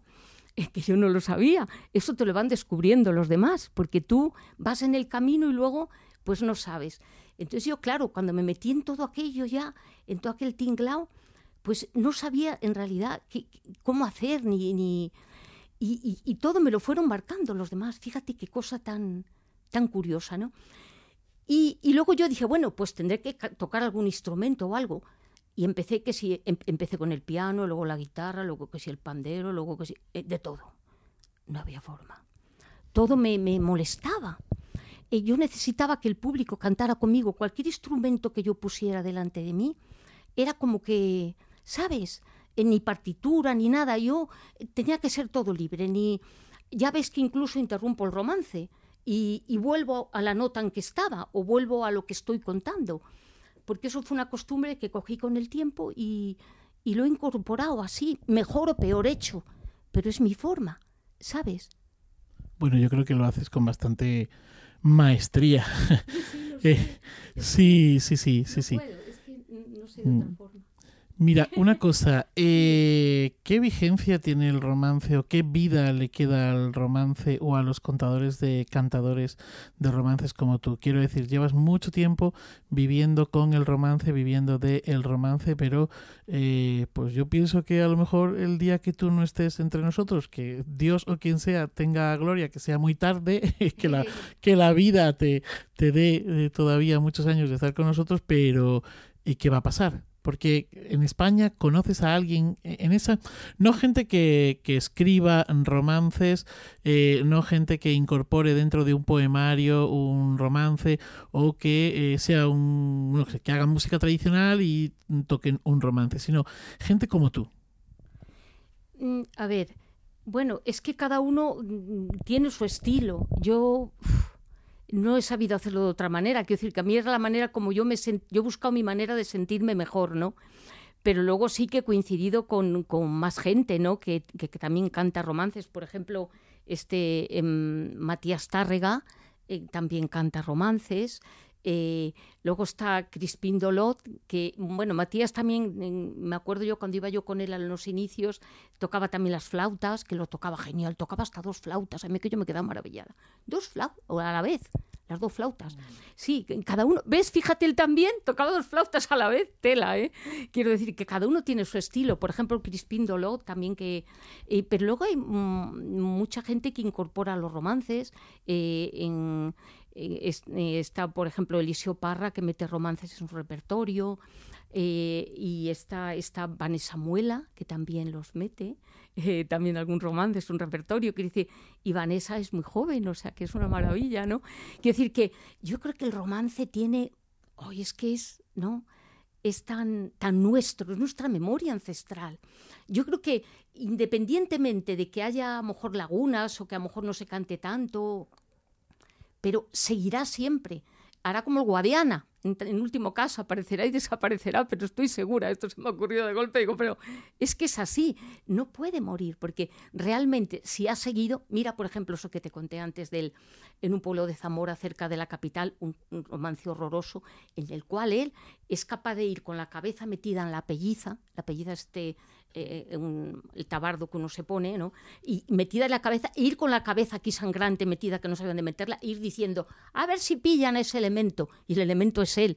Quiero decir, actualmente esas historias, tú las ves por la tele y dices, tienen una vigencia, es que sigue pasando lo mismo.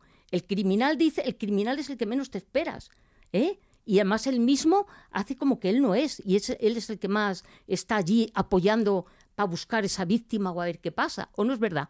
Fíjate si es vigente. Sí, no, no, tiene... un Sí, sí, sí. Sí, bueno, en ese sentido sí que tiene esa El- el- vigencia. las historias tienen una vigencia total, porque es la vida misma, el ser humano no ha cambiado, en esencia no ha cambiado, no hemos cambiado. Las historias tienen una vigencia total.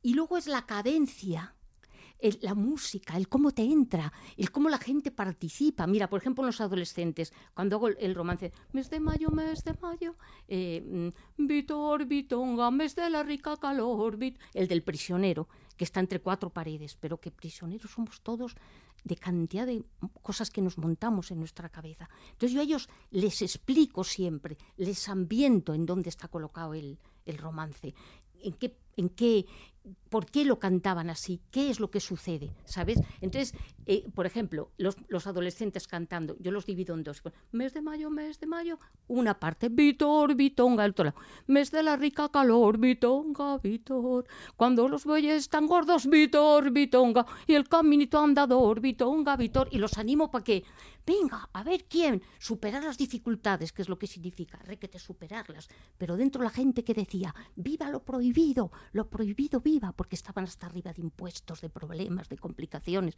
Entonces había un mensaje subliminal que tú no decías y el otro que sí. Pero cuando yo a ellos les hago cantar conmigo, les digo, pero por dentro, ¿qué estáis pensando? ¿Qué estáis?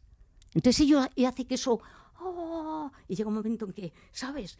Las voces se levantan. Entonces, lo interesante para que esto sobreviva también es que se cante, que se haga vivo cada día, que se haga actual.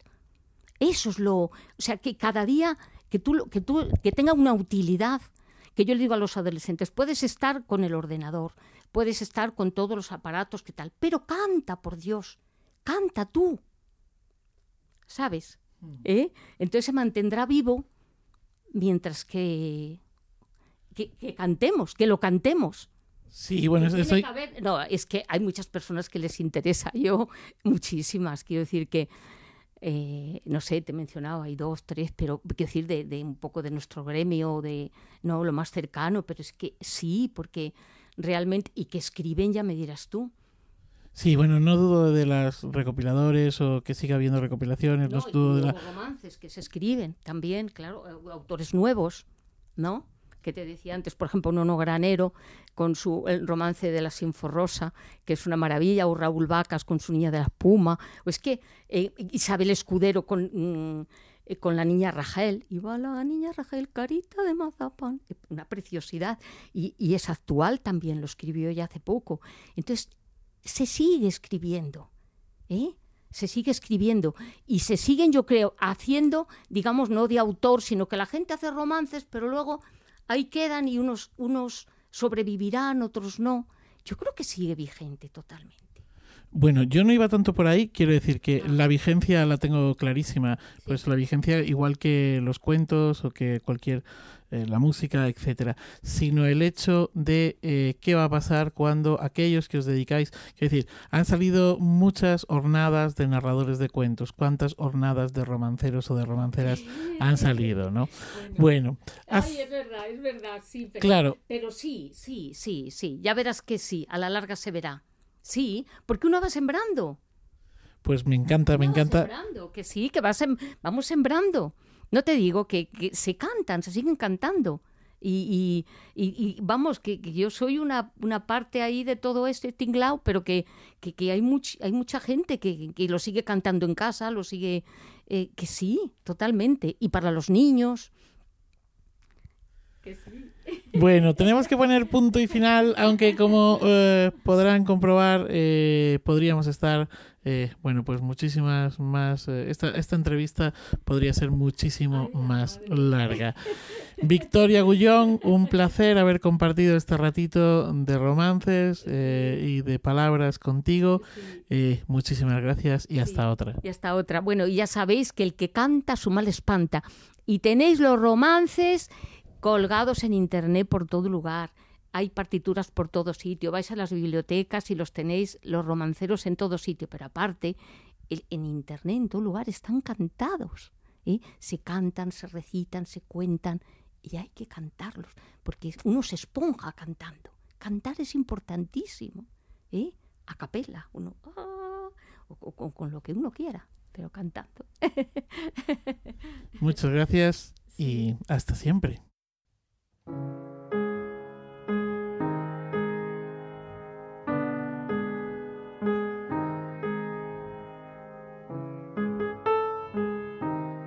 Pep, Nicole, Andrés, Nicole, Pep, Andrés, ¿algo que comentar? Yo comentaría muchas cosas, pero, pero sé que este no es el conversatorio, pero decir que en realidad me encantó la entrevista, me la disfruté un montón y, y me quedé con muchas ganas. Aquí en Chile no se escucha mucho romance, entonces con muchas ganas de volver a España e, e ir a escuchar más romances, quizás traerme algunos para acá. Eh, yo sé que antiguamente se contaban, pero creo que ya, ya se ha perdido. Eh, la última vez que escuché fue a Matías Tárragas también, que vino a un festival en, en Santiago de Chile. Eh, pero con muchas ganas de ahondar en ese mundo, me dejó muy, muy enamorada y, y de toda esa picardía cuando ella iba cantando. Me imagino que obviamente se pudo ganar a, a todos los adolescentes en sus funciones porque tienen mucha, mucha picardía y mucho sabor. Bueno, eh, conversar con Victoria es un regalo, la verdad. Y esta, esta charleta es un regalo eh, para, para nosotros y para, y para los oyentes de Iberoamérica de, Cuento. Yo querría solamente mencionar algo que ella eh, comenta, si no una, al menos una vez, quizás dos, dos veces, que es eh, la importancia del trabajo de los recopiladores. Eh, ese trabajo que se lleva haciendo desde el siglo XIX hasta prácticamente nuestros días. Las últimas buenas grandes colecciones de cuentos se han publicado a finales del siglo XX, quizás principios del XXI, alguna cosa que estuviera algo, algo olvidada, algo escondida, ¿no? Porque todavía quedan colecciones pendientes de publicar. Yo ando detrás de unas colecciones de las Surdes que, que, se recogieron en los años 80 y que están sin publicar y que deben ser tesoros. Pero claro, eh, todo esto implica un montón de dinero y un montón de trabajo y esfuerzo.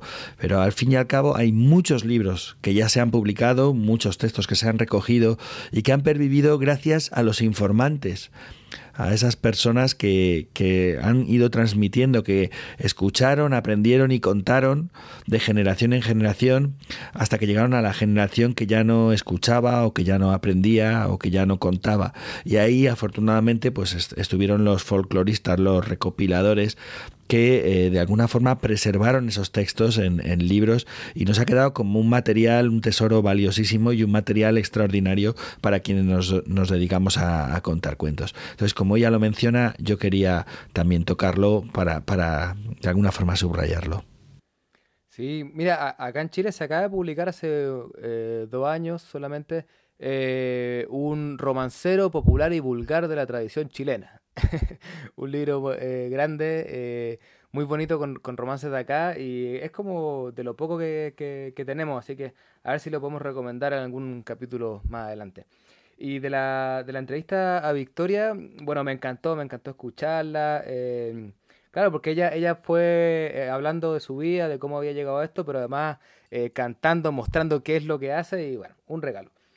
solo una cosita quisiera comentar eh, no sé bien cómo es, cómo explicarlo, pero esto que ella al principio Manuel le pregunta, bueno, ¿qué es un romance? Ella dice, bueno, son versos pareados que, que riman, ta, ta, ta. Dice, pero lo técnico en realidad no importa, porque a una chiquilla que anda cantando, ¿qué le importa lo técnico? Eh, ¿Verdad? Pero, pero de alguna forma, el hecho de que sean eh, versos octosílabos que van rimando la 2 con la 4 y la 6 con la 8 y así, si no me equivoco.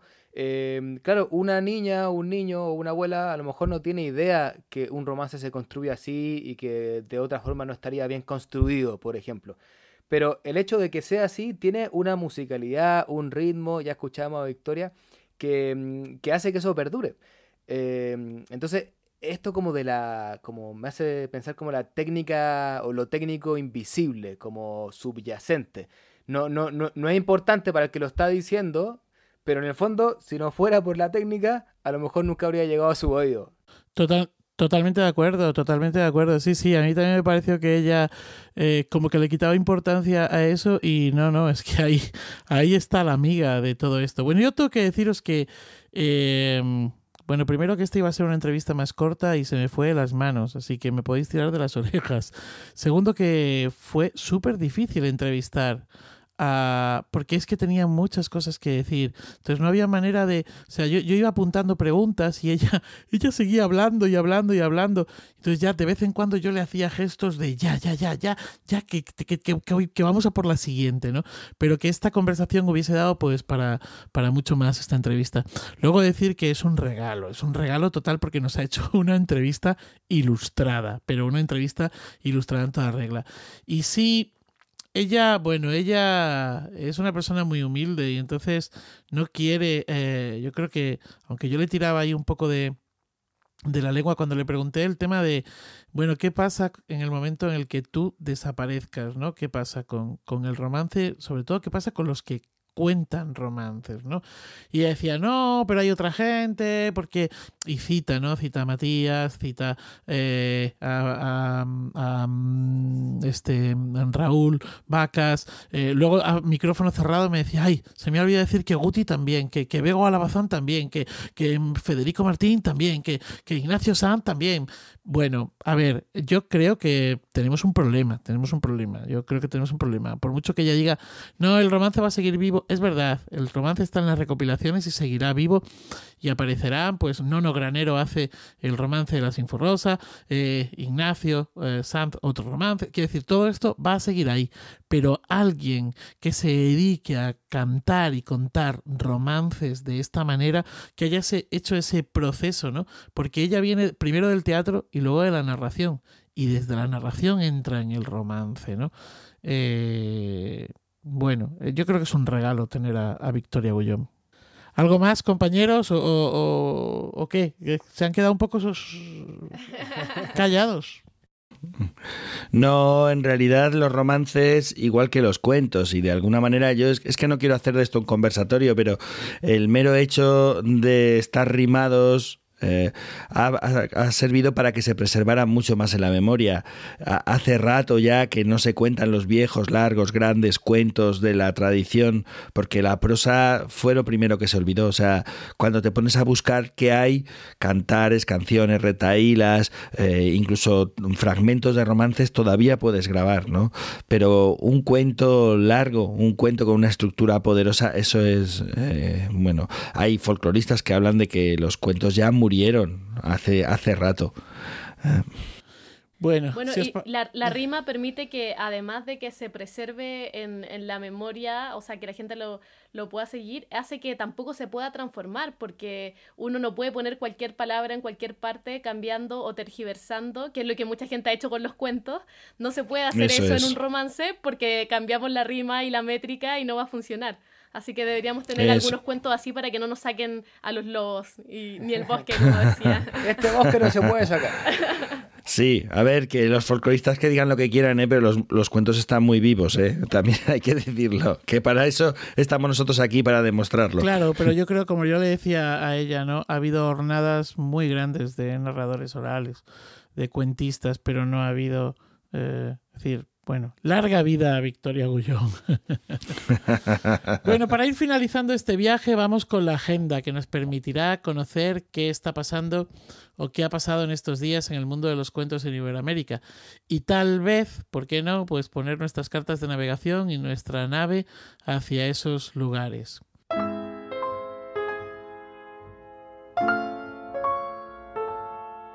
¿Qué nos traes para la agenda, Andrés?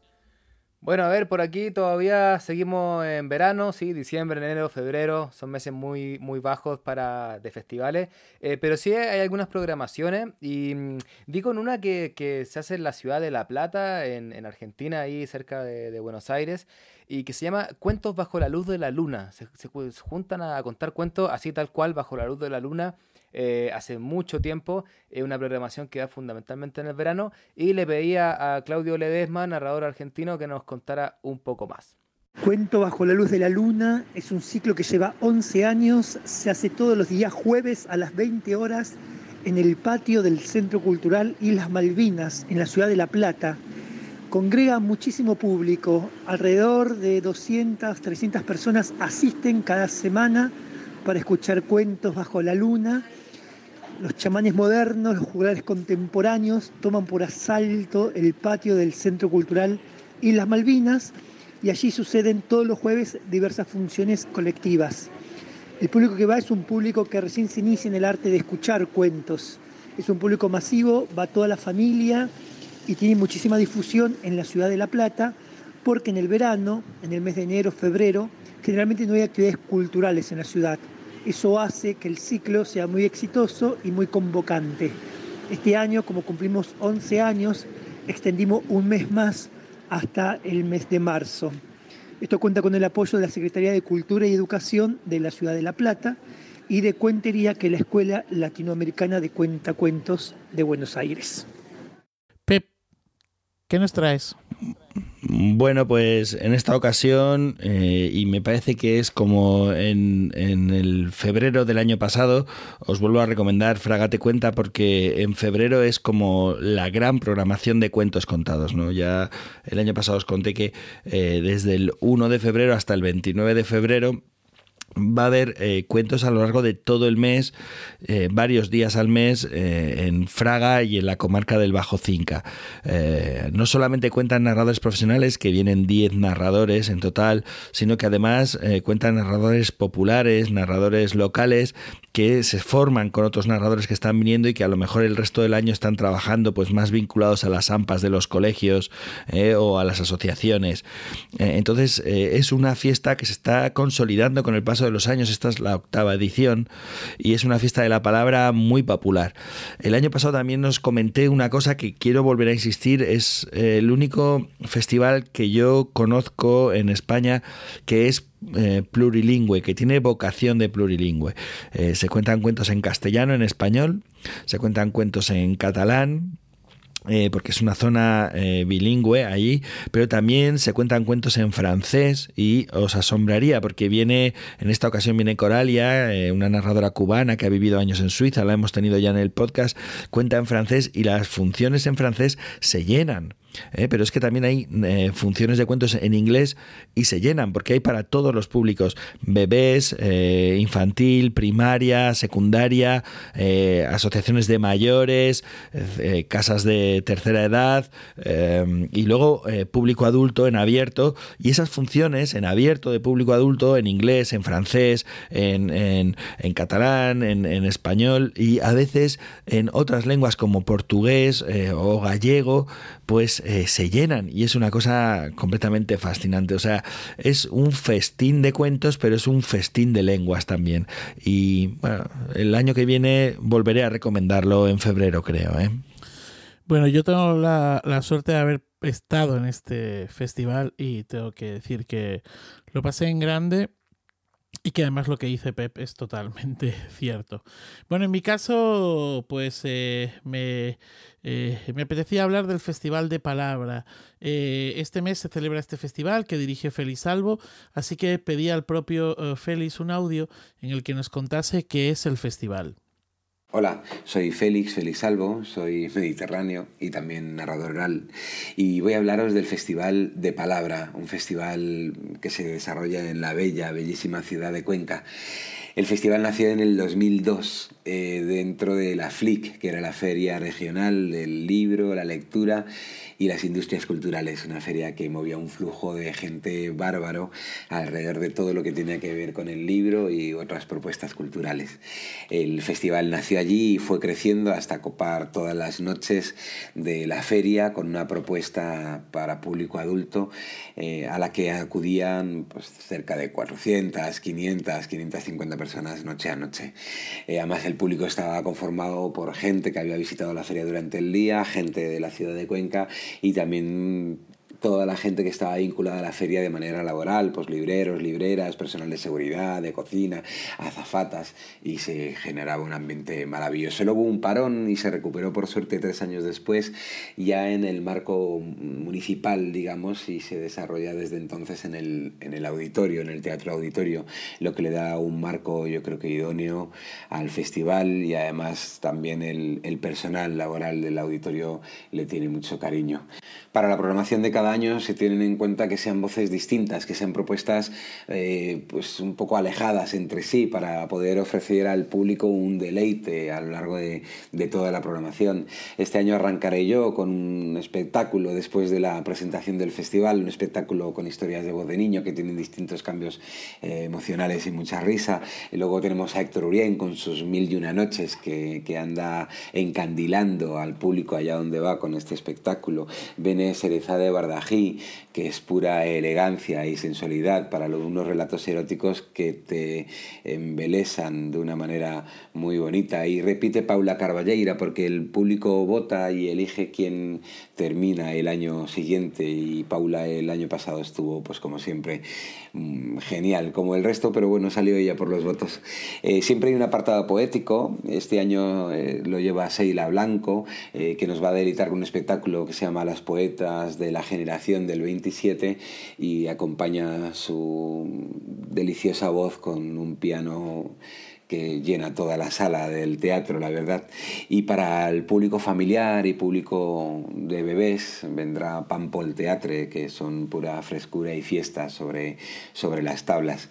Mario y Sandra simplemente conectan de una manera magistral con, todo el público familiar y, los críos y las crías. El festival pretende ofrecer siempre una, oferta compacta para que cualquier persona pueda asistir a cualquiera de los actos programados y disfrutar con ellos. Hay un encuentro cercano que se llama Café con Taza, donde estaremos los artistas que participemos en el festival y nos podemos encontrar con el público y atender pues, sus preguntas, sus curiosidades. Y poco más, deciros que toda la programación está en la página web de la letra D, palabrafestival.com, de la letra D solo, palabrafestival.com, y que os espero que vengáis por la ciudad de Cuenca a partir del martes 11 de febrero y vais a disfrutar de un festivalazo y de un entorno único, como es esa bella ciudad donde se come, se duerme y se sueña de manera maravillosa. Y qué mejor para soñar que escuchar cuentos. Muchas gracias.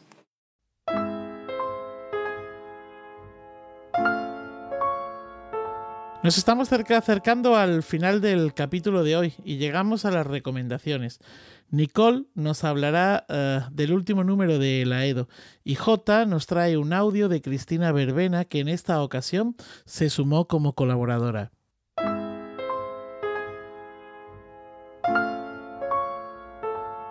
Como les decía Manuel, en esta ocasión les traigo una recomendación que ningún interesado en la narración oral y tradición oral se puede perder.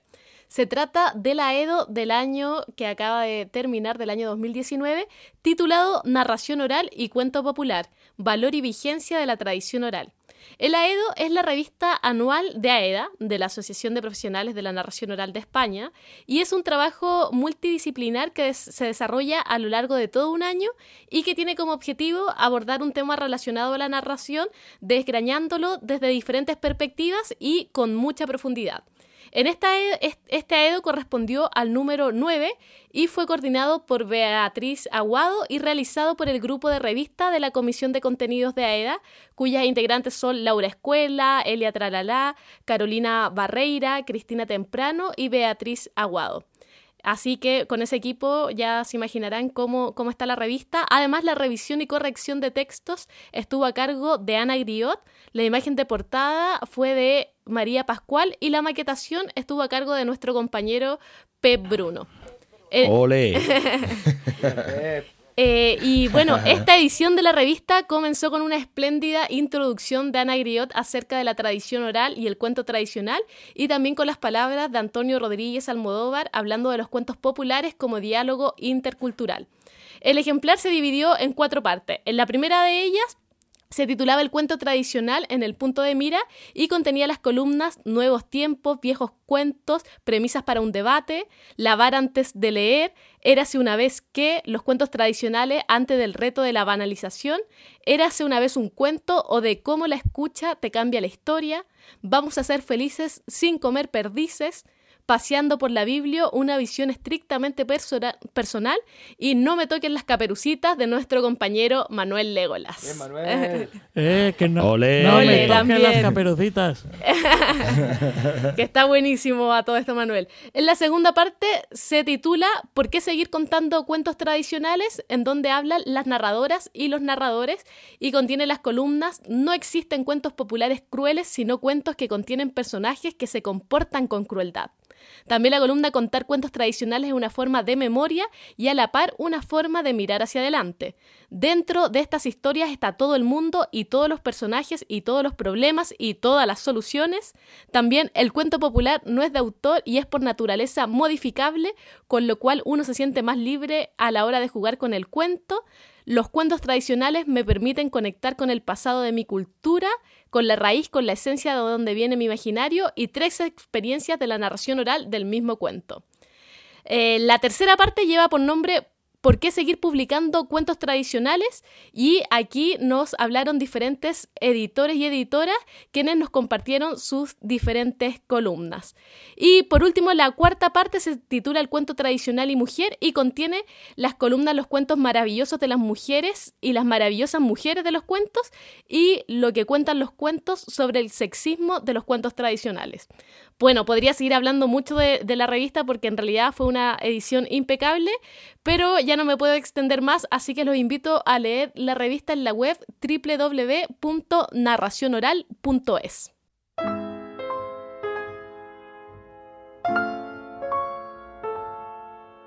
Hola oyentes de Iberoamérica de Cuento. Parece que le he cogido un poquito el gusto a esto de pedir ayuda a los expertos, en este caso una experta, que nos recomienda algún sitio web que hace que Iberoamérica de Cuenta se nutra de buenos recursos. En este caso le pedí a Cristina Verbena, narradora zaragozana, que nos hable un poco sobre el SIPCA, el Sistema de Información del Patrimonio Cultural Aragonés. Os dejo con ella. Gracias, Cristina. Hola, soy Cristina Verbena, una narradora oral, y los amigas de Iberoamérica de Cuento y J me han pedido que os presente una página web que yo disfruto habitualmente, que se llama SIPCA, www.sipca.es SIPCA viene de Sistema de Información del Patrimonio Cultural Aragonés. Esta es una página que crearon colaborando distintos organismos públicos y tiene una pestaña que se llama Cultura Inmaterial, Patrimonio Inmaterial, que os va a encantar porque tenéis un montón de gente contando cuentos, cantando nanas, retaílas, trabalenguas, adivinanzas, gente mayor y no solo de todo el territorio aragonés tenéis una manera de búsqueda muy fácil o por palabras de interés o por géneros, os va a encantar. Así que www.sipca.es. Gracias.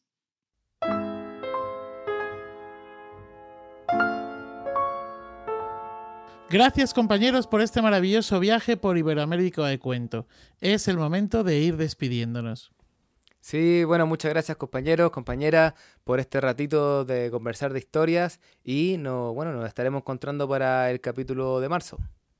Muchas gracias compañeros también y a todos los que nos están escuchando, como siempre, un placer aquí juntarnos y, y tener la excusa para hablar de cuentos.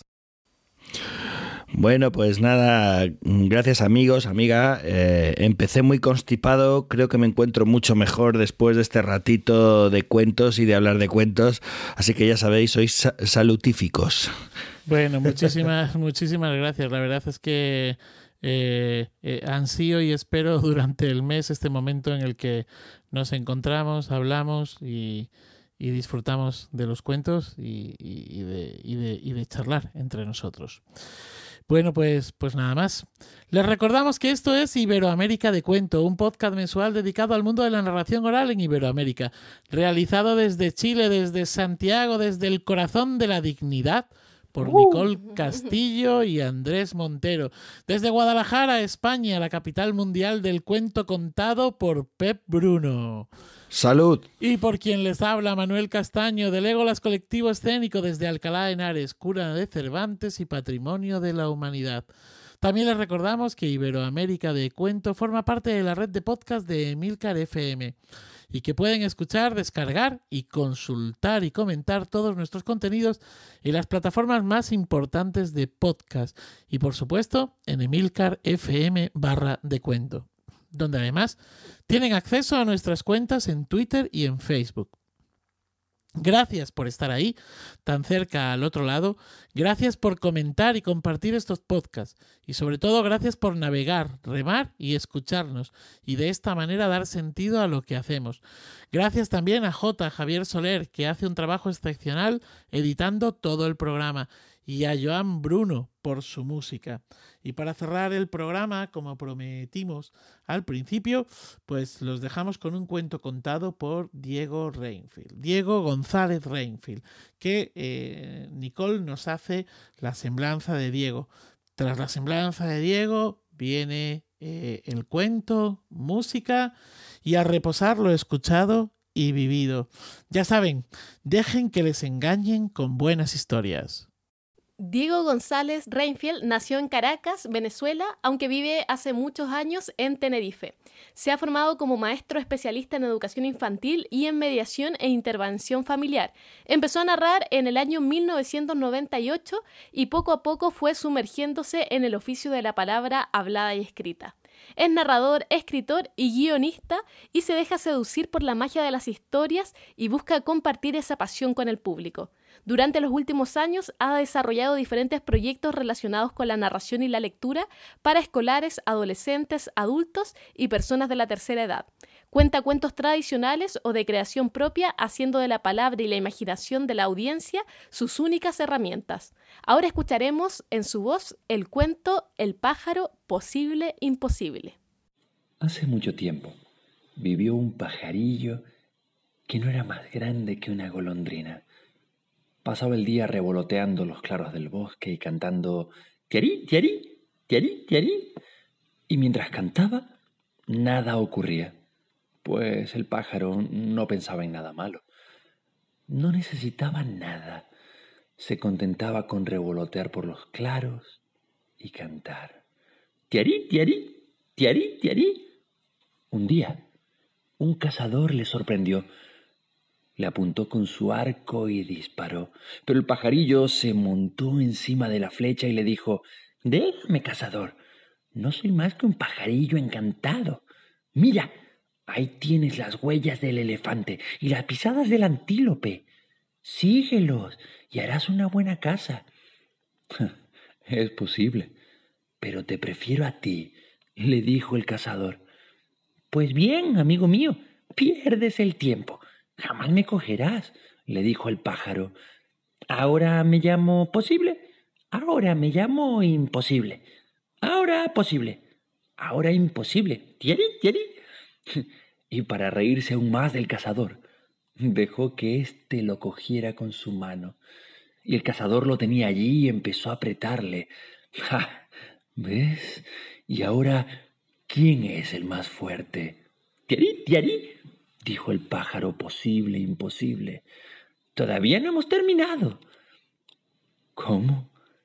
¿Sigues hablando? le dijo el cazador, y sacó su cuchillo y ¡zas! le cortó la cabeza. Aún con la cabeza cortada, el pájaro siguió cantando. Tiarí, tiarí, tiarí, tiarí. Ah, todavía no hemos terminado. Y el cazador, asustado, empezó a desplumarlo por completo. Pero el pájaro posible imposible volvió a decir, Tiarí, tiarí, todavía no hemos terminado. Pues bien, esto es lo que vamos a hacer. Te llevaré a mi casa y te ataré a mi cinturón de aquí hasta allí. Mi mujer y mis hijos te comerán Eso va a ocurrir. Y el cazador ató al pájaro a su cinturón como había dicho y caminó hasta su casa. Pero cuando llegó a la entrada del pueblo, se encontró con un amigo que le dijo, Lo siento, tu mujer y tus hijos han muerto. ¿Cómo? ¿Y quién los, quién los ha matado? preguntó el cazador. ¿Tuvieron un cólico o algo? ¿Yari, Yari? Te dije que no habíamos acabado.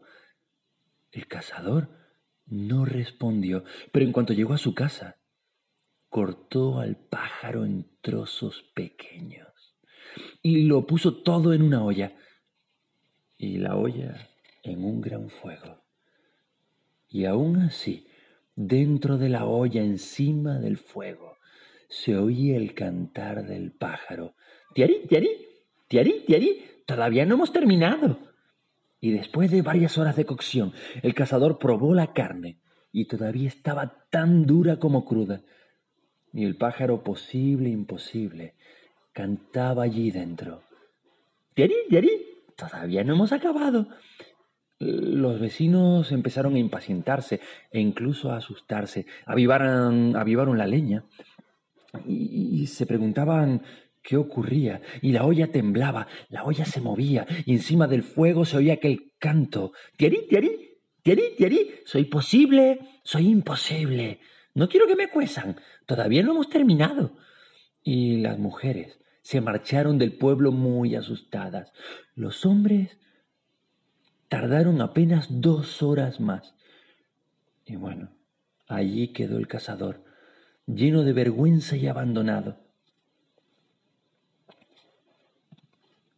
Por fin comprendió que el pájaro no iba a coserse de ninguna manera y pensó en devolverlo al bosque. Se apresuró y cogió la olla. Salió para intentar dejarlo exactamente en el lugar que lo había cogido. Pero cuando abrió la olla, no fue un pajarillo lo que salió de allí, sino un animal enorme, con una boca espantosa el cazador trastabilló, se cayó hacia atrás. El animal se levantó, irguiéndose hasta el cielo, y se comió la luna. Y entonces fue la noche cerrada. Y entonces el animal que asusta se puso en camino, con una cola larguísima que medía más de cien metros. Fue recorriendo el bosque fue comiéndose el bosque. Por allí por donde pasaba, solo quedaba oscuridad y vacío. Cuando llegó a la orilla del río, se comió el río. Nada lo detenía. Cuando llegó al lago, se comió el lago. Cuando llegó a la montaña, se la zampó. Y de un bocado se comió una marisma con todo cuanto había en ella. Por fin llegó a la ciudad y la gente que se disponía a gritar fue zampada de un bocado. Y el pájaro empezó a cantar. Subió encima de un gran baobab y cantó. Tiari, tiari, tiari, tiari. La primera vez que lo dijo, los rebaños salieron corriendo de sus cercos y saltaron dentro de su boca. Tiari, tiari. Luego fueron las chozas, que corrieron con los cacharros, las calabazas, las ollas, y saltaron por el pico abierto. ¡Tiarí, tiarí! La tercera vez, los hombres, con sus mujeres, saltaron dentro de la boca de la bestia, y allí no quedó nadie ni nada. El gran pájaro se lo zampó todo. El mundo estaba desierto y cuando amaneció, el pájaro lo vio todo y sintió tal pesar que se comió el sol y luego se comió las estrellas y allí se quedó solo y empezó a llorar.